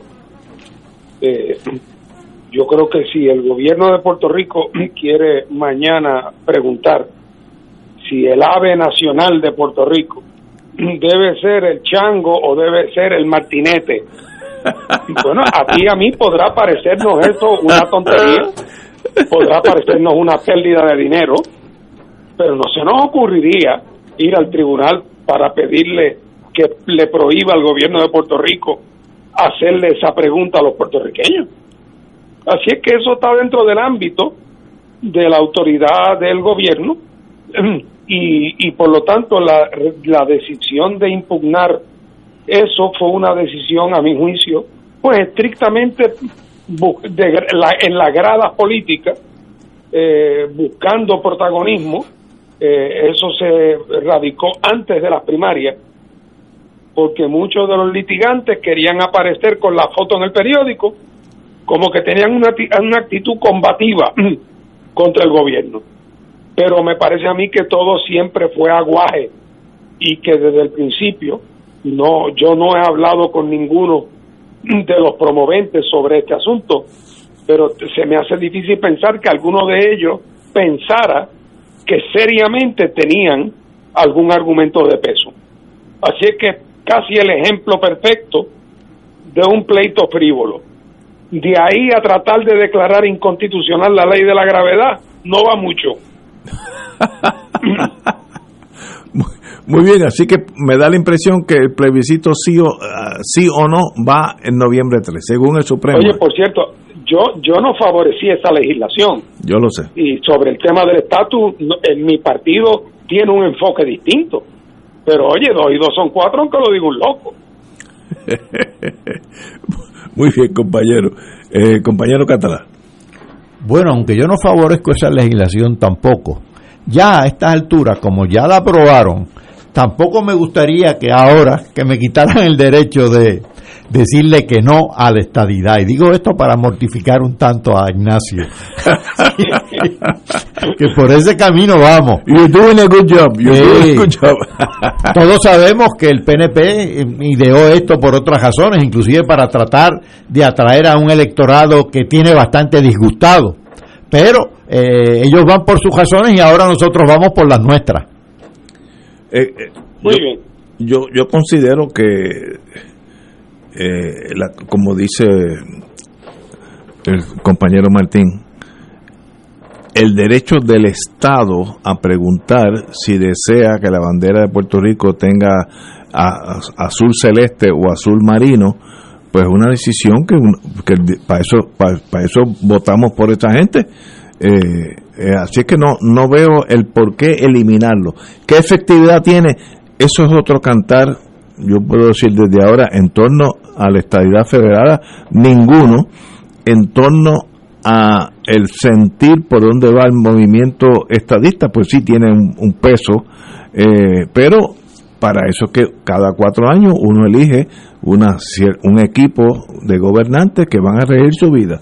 Si usted no quiere que eso pase, pues usted tiene otras alternativas, pero una vez que está el partido que sea, mañana, si gana el Partido Popular, eh, puede decir, pues vamos a pasar un, un plebiscito, estamos contentos con la colonia, sí o no. Pues mire, derecho tienen eh, y uno vota sí o no. Eh, en este caso, pues le- es el, el- el- la movida del Partido Nuevo Progresista. Así que yo creo que el Tribunal Supremo está correcto en indicar que sencillamente pues continúen los procedimientos y que vote el que saque más votos, eh, que gane el que saque más votos en ese momento. Eh, vamos, espérate, ah, nos quedan unos cinco minutos, ¿no? Antes de ir a la Sí, pausa. perdóname, Ignacio. Sí. Déjame traer un asuntito que, que- que viene que viene al punto. Precisamente este viernes, en el Comité de, de Recursos Naturales de la Cámara de Estados Unidos, el que el que preside el congresista Grijalva, va a celebrar una, una vista eh, que la había prometido sobre el tema del estatus y donde está preguntando sobre el referéndum de, de estabilidad sí o no y sobre cuáles deben ser los, los próximos pasos en el Congreso para atender el tema de la libre determinación de Puerto Rico. Y es interesante porque, claro, no van a ser vistas presenciales, van a ser por este, electrónica, pero se ha invitado, además de a varios profesores de derecho, eh, se ha invitado a, a los candidatos a la gobernación eh, para que hagan una comparecencia cada cual de, algunos minutos haciendo su- la ponencia de su partido y luego, claro, sometiéndose a las preguntas que puedan tener eh, los congresistas de esa comisión. Eh, así es que es interesante, Juan Dalmau naturalmente eh, hará su comparecencia y es interesante porque yo tengo la fuerte impresión de que independientemente de quién gane aquí las elecciones, independientemente de, quién, de si gane el sí o gane el no en el, en el referéndum de la estadidad, y, e independientemente incluso de quién gane las elecciones en Estados Unidos, que si la Cámara está en manos de los demócratas, lo cual parece que va a estar lo de seguro, yo creo que hay un ambiente propicio para que haya iniciativas legislativas que pongan el foco sobre el tema de la libre determinación de Puerto Rico. Y creo que en eso el proyecto que hace un par de semanas eh, radicaron eh, Nidia Velázquez y, y Alexandria Ocasio Cortés eh, son un anticipo de lo que viene. Yo creo que el momento está madurando para un examen serio porque ya el Congreso no puede seguir cruzado eternamente de brazos mientras Puerto Rico se va hundiendo en el lodo. De acuerdo contigo, yo creo que llegó un momento donde hay que tirar los dados sobre la mesa. Y eh, yo creo que los dos partidos mayoritarios, los dos tienen miedo de tirar los dados y que corran y salga doble seis. Así, lo que tiene razón Paco, por ejemplo, cuando dice que el Partido Popular, que le tiene miedo, terror al tema, es un tema que los divide y por lo tanto ellos querrían que eso ni se tratara, ni, ni se trajera sobre la mesa el tema del Estado. Pero en el caso del PNP, aunque saben que están jugando con fuego, porque se están arriesgando a que una solicitud prematura produzca un repudio prematuro, ellos tienen por otro lado un interés electoral en movilizar a su base para las elecciones, como dijo Paco, porque están tan golpeados por el desgaste del poder que tienen que sacar a pasear el santo de la estabilidad a ver si movilizan la gente a votar. Pero no es porque crean que es un gran momento para ellos en el Congreso, es a pesar de eso. Estoy de acuerdo contigo. Oye, y es interesante que estas iniciativas en el Congreso, todavía vagas, eh, ponen de manifiesto un, algo que, los independentistas sabemos desde, el primer día, es que la libre determinación no se decide en un baile de máscaras, eso eh, es un proceso, no es un baile de máscaras, eh, y, requiere un proceso de diálogo entre Puerto Rico y el Congreso de Estados Unidos. Requiere mecanismos de, de, transición, requiere claridad, definiciones claras eh, para invocar esa palabra tan abusada de transparencia. Y en parte, Fernando, a mi juicio, se resucita eh, un intento que se hizo muy valioso a mi juicio, porque dejó documentos muy valiosos del 89 al 91. Ojalá estos vientos eh, traigan unas brisas vivificantes para Puerto Rico y para su libre determinación. Así lo pienso yo. Y, y, en este caso, con más razón todavía, porque en aquel momento, para mucha gente en el Congreso, eh, tratar el tema de Puerto Rico era como eh, pretender curar un paciente que estaba asintomático, para usar las palabras del doctor eh, don Fernando Cabanilla. En este caso, el paciente está en una camilla en la sala de emergencia y apenas puede respirar. Así que por lo tanto no habría el planteamiento que había entonces de que por qué el Congreso estaba moviendo el agua en un momento donde el lago parecía que estaba tranquilo y que por lo tanto el Congreso lo que estaba era estimulando artificialmente eh, una situación donde iban a tener que enfrentarse a preguntas complicadas cuando la situación parecía no ameritarlo. Hoy día la situación es tan grave que la pregunta es la contraria, la pregunta es cómo es posible justificar el no poner en marcha un proceso que explore las distintas alternativas procesales e institucionales para atender el problema. Eso es cierto, ahora hay un sentido de urgencia que entonces no había y el sentido de urgencia está dictado por unas circunstancias que son realmente catastróficas. Además de que en el entretanto la alternativa tradicional colonial reformista ha quedado absolutamente desacreditada y para todos los propósitos está fuera de la mesa. Yo, yo considero que en Puerto Rico, y ahí yo estoy mirando ahora como apostador político, yo me, me la doy de buen apostador en las elecciones, casi nunca fallo, no apuesto con el corazón, sino con, con los ojos y con los oídos. Eh, mirando lo que está pasando. Aquí hay un factor que es diferente y es el malestar de toda la sociedad con el status quo, en el sentido económico estoy hablando, y ahí pues brinca lo político. Antes, cuando los ingenieros civiles había que traerlos, me consta, traerlos de Nueva York, etcétera, ingenieros civiles puertorriqueños, porque aquí había tanta construcción que había que importarlos. Yo me acuerdo uno que conocí de Venezuela, y otros de la India que estaban aquí, eh, pues uno dice, bueno, pues somos un territorio no incorporado, pero mira, las cosas están muy bien, así que vamos, vamos a quedarnos por ahí. Y eso pues tiene hasta cierto sentido práctico en la vida. Pero hoy todo lo contrario, estamos muy mal. Las carreteras de la ciudad, estoy hablando, están en unas condiciones pésimas comparado con otras naciones alrededor de nosotros incluyendo Jamaica, Santo Domingo, las carreteras están mejores allá que acá. Eh, problemas con el agua, la salud pública, la criminalidad, etcétera, etcétera. Por tanto, ¿cómo ese voto negativo, ese sentir de frustración, se vuelca en las elecciones? Eh, ese es un factor que yo no puedo, yo no puedo determinar. Por tanto, estas, estas elecciones dudo que apueste, porque eh, hay un factor tan latente, tan desconocido, que no sé cómo eso brinca al voto el 3 de noviembre y sería sencillamente jugarse la vida a uno, apostar pensando que son elecciones parecidas al, al, pasado, porque aquí hay un hay una frustración, un descontento y por dónde sale ese enojo no tengo la menor idea, pero lo veremos en 42 días, así que no hay, no hay que esperar mucho. Tenemos que ir a una pausa, amigo, y regresamos. Ahora, déjame, déjame, déjame darte un, un, una, un consejo.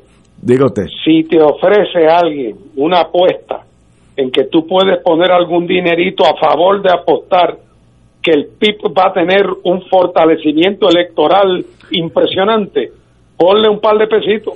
Yo, yo me la juego, sí. Mira, pero, pero eh, eso ya yo estaba inclinado a eso porque yo he estado aquí varias veces con, con la nueva generación de Pipiolo y, de verdad que, que, Juan es excelente, así que le deseo lo mejor. No me sorprendería que saque el X, el doble, lo que sea. No me sorprendería porque hay ese ambiente, porque eso es parte del descontento. Claro. ¿Hacia dónde va a ir uno? Eh, pues uno no se va a ir para la luna, pues se queda aquí y tiene que votar por otras opciones, si es que desea hacerlo, ¿no? Señor, así que no me sorprendería, eh, Dalmao. Además que todas las cosas malas que iban a pasar en la República han pasado ahora en la colonia. Exacto. sí, hasta las carreteras tienen boquete. Yo, para llegar aquí desde Torre de la Reina, ahí en Miramar, ya yo conozco los boquetes. Ya yo sé cuándo me tengo que ir a la derecha o a la izquierda. Un policía amigo mío me dijo, si tú de noche en la ronda de, de 12 a 8 ves una persona oscuro guiando un carro a velocidad eh, moderada, pero en línea recta, tú sabes que está borracho porque no está evitando los boquetes. Así que eso ya eso es un dicho de la policía. Si van derechito, no, no, no, no si está eh, yendo para, para un lado y para el otro, es que está, consciente y está evitando los boquetes. En, estos días una vecina mía cayó en un boquete y le rompieron las dos gomas de adelante.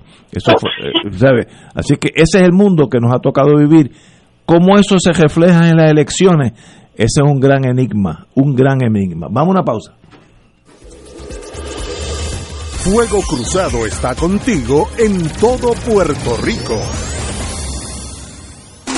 Bienvenidos a su programa preferido. Les presento a Mateo y a Melquiades, gemelos, pero totalmente opuestos. Mateo vela por su salud y Melquiades vela por su bolsillo. Solo MMM los complace. Pendientes. En Radio Paz 810 AM agradecemos las contribuciones de nuestros oyentes recibidas a través de ATH Móvil durante esta larga cuarentena, que nos ha permitido mantenernos en el aire a pesar de la difícil situación económica que nos ha golpeado duramente. Permanecemos a flote, pero cada vez es más cuesta arriba la misión de seguir operando este ministerio radial al servicio de nuestros hermanos en la fe y nuestra iglesia. Ahora más que nunca necesitamos de tu solidaridad. Entrando a la aplicación ATH móvil de la siguiente manera. Paso número 1, marca Pay Business. Paso 2, busca Radio Paz 810. Número 3, escribe la cantidad del donativo. Y número 4, presiona enviar. Muchas gracias por tu ayuda y mil bendiciones ahora y siempre el Consejo de Acción Social Arquidiocesano, CASA, presenta su programa radial Casa de Todos, difundiendo el mensaje de la doctrina social de la Iglesia cada martes de 2 a 3 de la tarde por Radio Paz 810 AM. Conoce este instrumento que utiliza los valores y principios del Evangelio para analizar nuestra actualidad social, velando por la dignidad del ser humano. Casa de Todos, martes de 2 a 3 de la tarde por Radio Paz 810 AM. 2.6 millones de autos en Puerto Rico, algunos de ellos con desperfectos.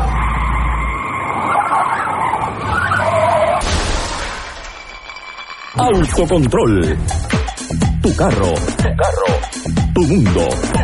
Lunes a viernes a las 11 de la mañana por Radio Paz 810 AM.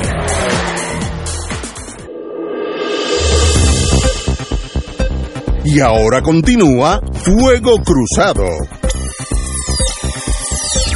Amigas y amigas, en el, hace unas horas la señora gobernadora suspira y dice que no abraza a Pierluisi porque no ha habido acercamiento.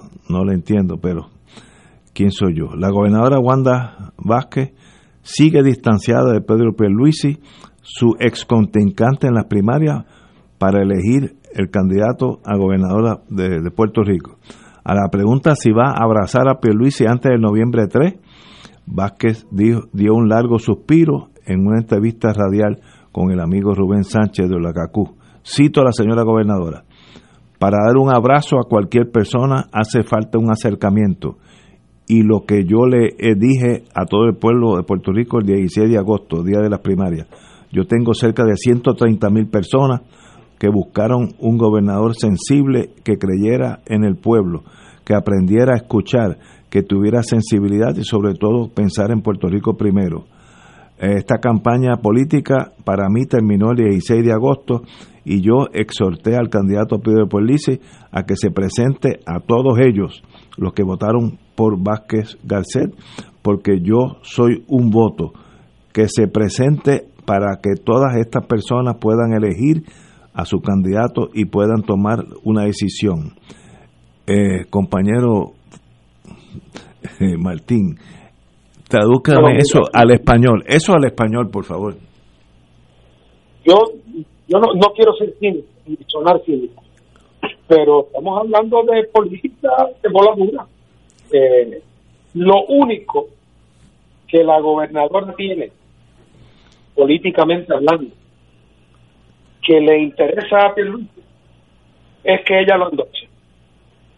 Más nada. Por otro lado, la gobernadora, si esto es lo único que ella tiene de valor político, no lo puede vender barato. Tiene ella que lograr esto, convertirlo en algo para su beneficio. Por ejemplo, ella tiene un número de personas que ella quiere acomodar en posiciones como jueces, como fiscales, registradores de la propiedad. El Senado ya no responde a Tomás Rivera Chávez. Los senadores que están con Pierluisi son mayoría en el Senado.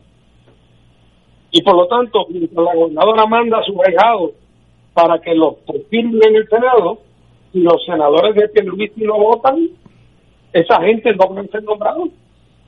Así que obviamente la gobernadora lo que le está diciendo a Pierluisi es si tú quieres que yo te endose, dale el visto bueno a esa gente mía que yo tengo para el Senado. Y obviamente eso tiene que ocurrir antes de las elecciones, porque al otro día de las elecciones llega el doso de Doña Wanda, no vale nada.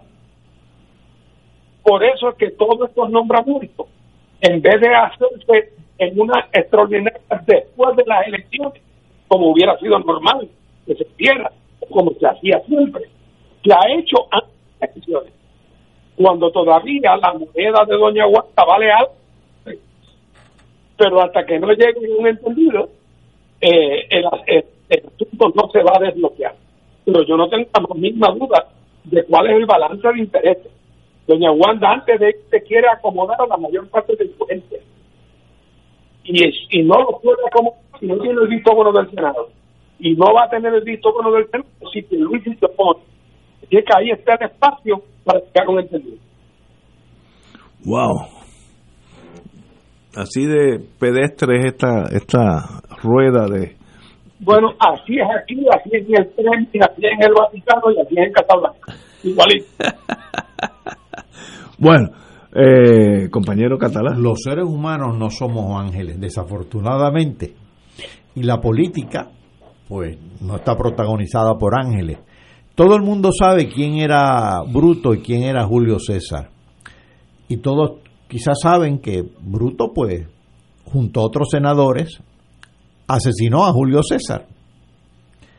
Pero lo que mucha gente no sabe es que Bruto, el asesino de Julio César, era acreedor de Joma, era una especie de prestamista, una especie de banquero, y que Julio César para esos días estaba eh, haciendo unas propuestas para, diríamos hoy en lenguaje moderno, reestructurar la deuda de Roma de manera un tanto inconveniente para los acreedores, entre ellos Bruto.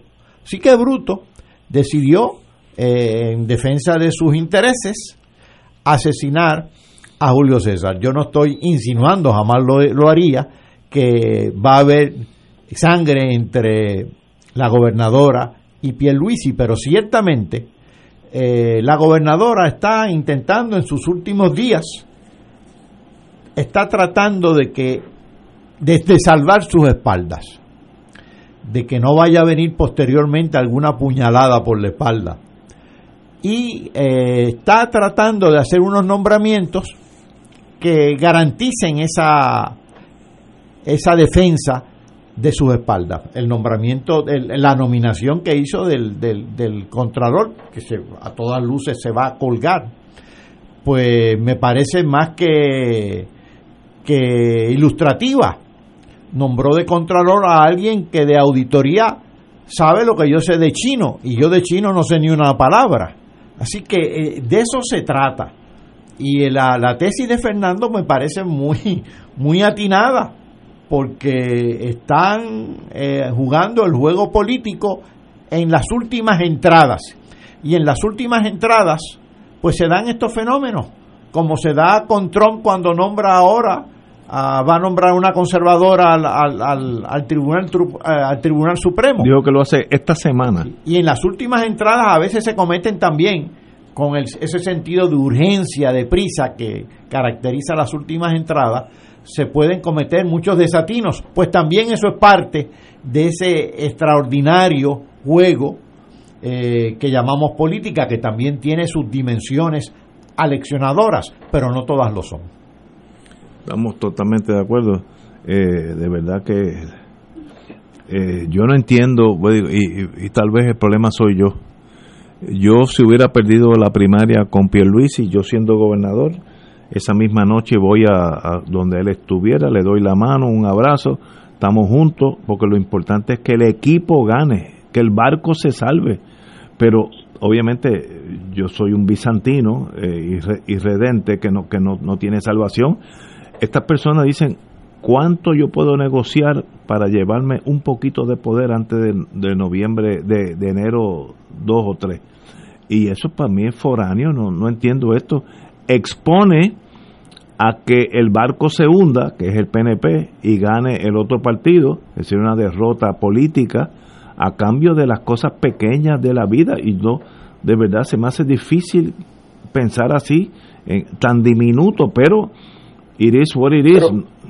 Pero, mira, Ignacio, es que en, última instancia el juego de, la el juego y rejuego de la política eh, se parece en, en todos lados Mira esto que hablábamos de la, de la juez Bader Ginsburg.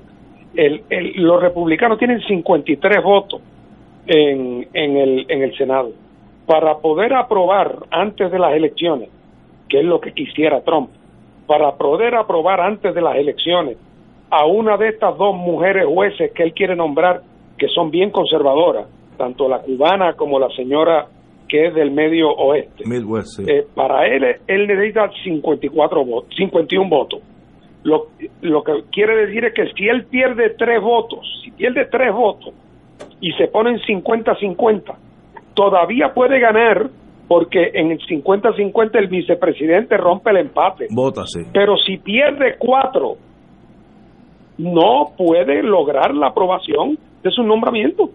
Y entonces, ¿qué pasa? Que hay algunos senadores republicanos que están pillados en una situación parecida, porque en sus propios estados donde ellos van a correr ahora y donde están en la papeleta, hay gente que se está desmontando del tren de Trump y ellos se habían venido distanciando de Trump, como la senadora Collins de Maine y la senadora Murkowski de Alaska, y ahora no pueden ir a jugar el juego de Trump porque van a perder votos de moderados y de independientes en sus respectivos estados.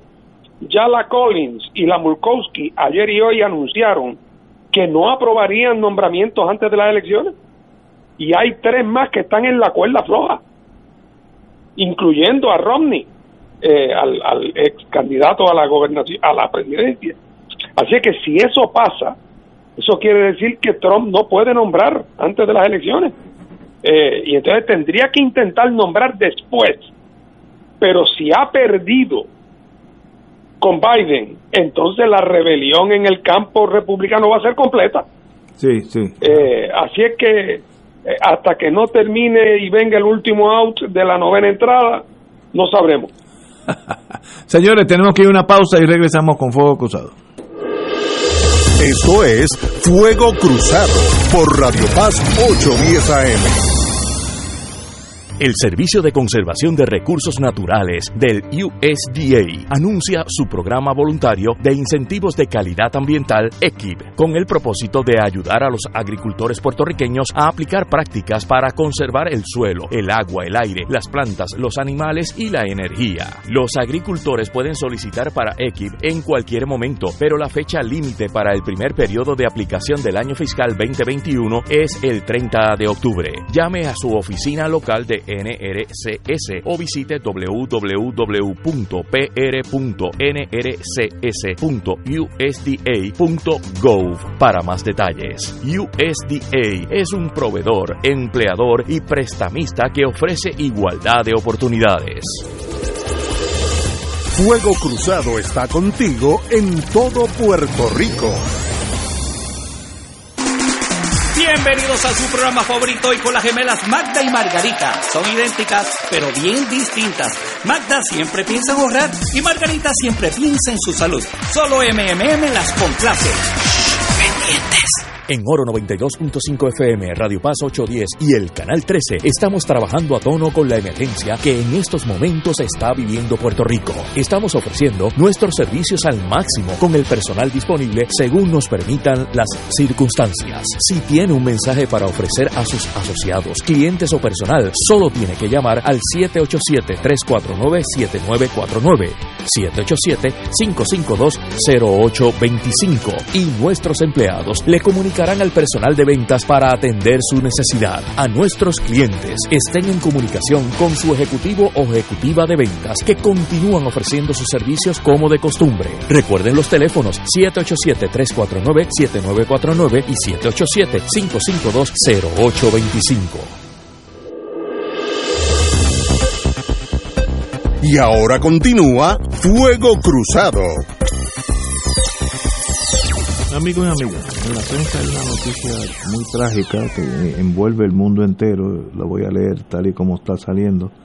Millones de personas están al borde de, la hambruna por la letal combinación de conflictos, cambio climático y la pandemia del coronavirus, advirtió el director del Programa Mundial de Alimentos de las Naciones Unidas, que pidió a naciones donantes y a multimillonarios que ayuden a alimentarlos y asegurar su supervivencia, no su bienestar, es supervivencia.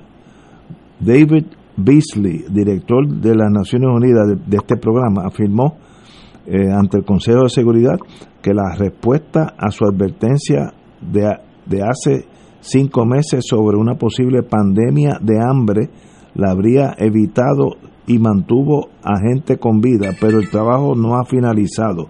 Indica básicamente que si la pandemia sigue como paraliza la economía, pues aquellos marginados en la sociedad a través del mundo caen en la hambruna y, en la muerte de hambre.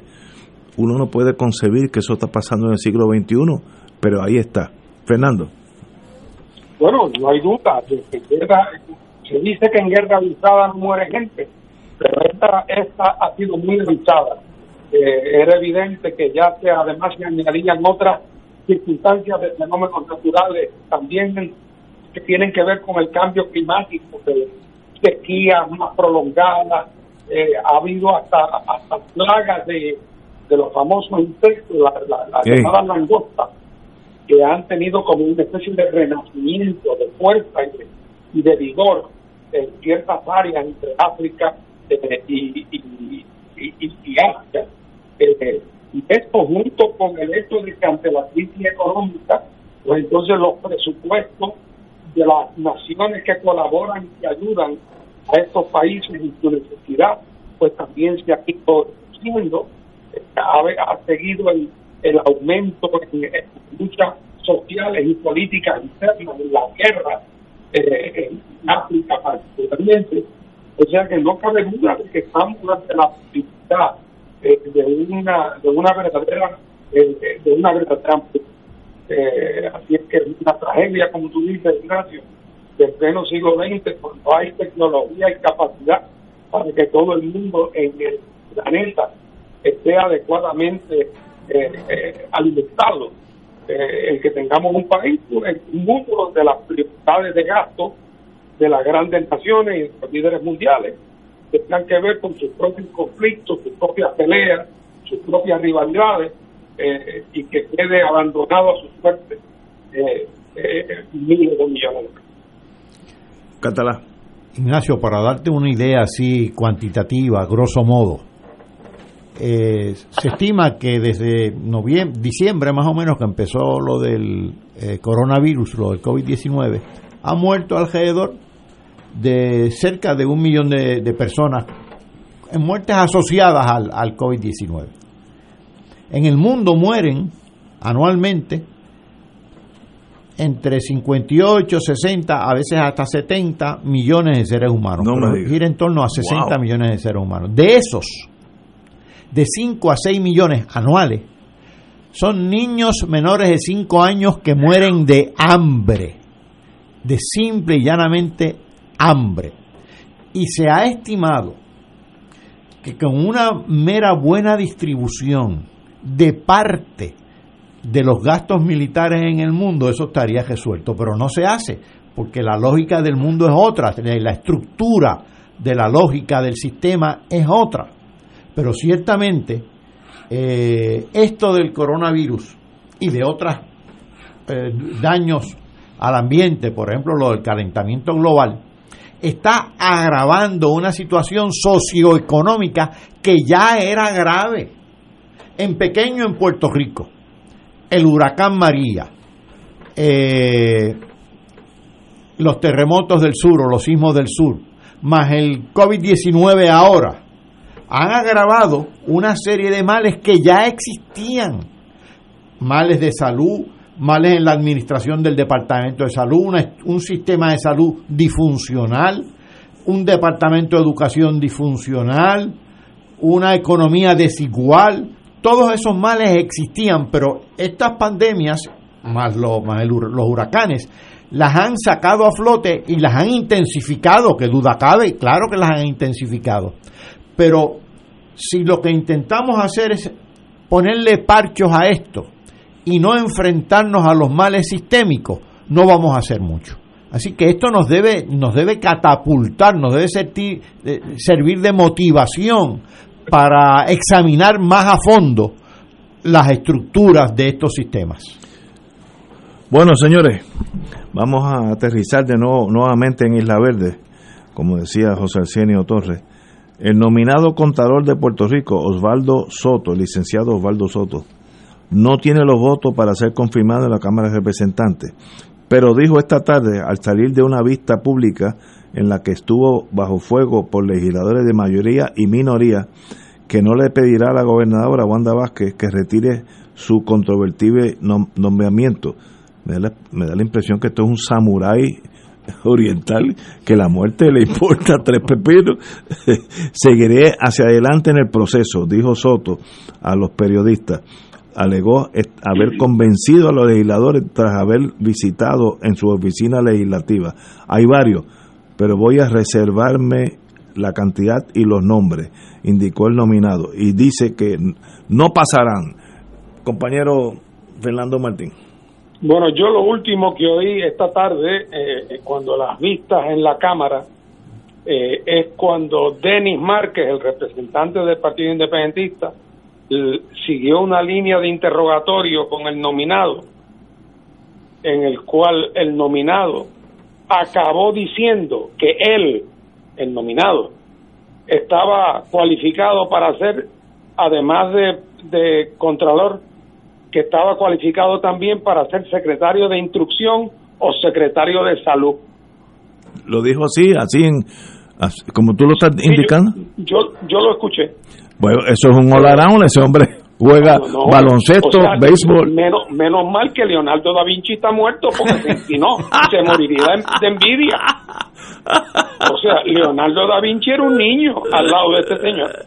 Oye, que lo mismo hace un dulce de coco con un rosario en cruz. Eh, así es que con un hombre que da esa contestación Sí, sí, con ahí- esa arrogancia, Ahí, ahí se acabó. porque bueno, pues ya lo, lo que quiere decir es que, pero ojo, aquí todos sabemos lo que está pasando. Este señor nunca ha hecho una auditoría en su vida y quiere ser Contralor de Puerto Rico. Fue la mano derecha del presidente del Senado por varios años y nunca vio ni oyó nada. Nada. nunca. Eh, o sea que es de una integridad. ¿eh? Y entonces resulta que esta persona eh, es la que la gobernadora quiere que esté ahí para que cuando vengan los estudios y los informes del funcionamiento del gobierno durante estos últimos años, ella tenga ahí una mano amiga, como dicen los anuncios. La inferencia de eso es inescapable. Porque si hubiera nombrado a un CPA de gran reputación o a un hombre con una gran experiencia en el mundo de la finanza y de la contabilidad, aunque no fuera CPA, pues todo el mundo podría entenderlo. Eh, pero realmente es tan grotesca la idea de que esta persona tiene las cualificaciones para un puesto eh, en el cual la constitución dispone que estará ahí por 10 años. O sea, esto es un tornillo de un tornillo de oro. Y entonces acabó diciendo para su gloria eterna que lo mismo puede ser también para educación o para el departamento de salud. No sabía eso, es pero eh, sabes, sí, no, no, ante- como tú dices, Da Vinci, qué bueno que Da Vinci no está por aquí. Oh, porque se, se hubiera muerto de envidia, David. No, no, la, la, la verdad que esto es grotesco. Eh, Esa es la palabra que usó Es la palabra, y- y- excelente. Y, lo describe muy bien. Yo creo que este, según yo leí en la prensa, el señor este nominado, Soto, no la pasó muy bien en las vistas. De hecho, Denis Márquez, el representante del PIB, lo, lo, lo- creo que le hizo unas preguntas que lo dejó desnudo. Pero parece que este señor Soto eh, combina arrogancia con un gran optimismo porque yo tengo la impresión de que es como, está como un trapecista que se está cayendo del trapecio, no hay malla abajo y él dice, bueno, quizás viene una brisa y me salva. Pues quizás viene una brisa y lo nombran este y lo confirman, pero no creo que vaya a ser confirmado. No, no creo que exista esa brisa porque realmente es patentemente incompetente, no sirve para eso. Yo estoy totalmente de acuerdo con ustedes. Para mí es eh, casi incomprensible que él diga, yo sé que no voy a salir, pero yo me quedo hasta el final. Bueno, una especie de samurái de, de la Edad Media, ¿no? Pero, pero no, no, no, no veo qué lógica tiene. Además, es- esas declaraciones que hace lo, lo, lo, lo, lo- revelan qué tipo de persona es. Es casi incomprensible. Hay una idea que tira aquí el, el señor Natal Conté, candidato de Victoria Ciudadana a San Juan, está solicitando que haya una, un encuentro entre todos los candidatos a San Juan, eh, como hubo con los candidatos a la gobernación. Yo creo que esa es una buena idea de Natal y que uno eh, los escuche a Rosana, Natal, no sé el nombre de los otros, pero pero eh, pero los que sean, el del PIB no, no recuerdo el nombre, lo he oído mil veces, pero se me olvida. Eh, y los otros no sé si, ni si Adrián González. Adrián González, ese mismo. Eh, que sería, yo creo que sería producente. San Juan maneja unos 650 bi- millones de dólares. Hay muchas naciones del mundo que ese presupuesto es menor. Así que es el, el- el- el alcalde de San Juan básicamente puede ser el presidente de un país pequeño. Así que yo creo que sería la idea de Natal es muy buena. Y hay precedentes, ha habido debates Sí, lo ha habido, sí. Señores, tenemos que irnos, me están diciendo aquí los técnicos que coja el monte. Así que mañana a las 17 horas aquí con los muchachos de los martes. Vamos a una pausa.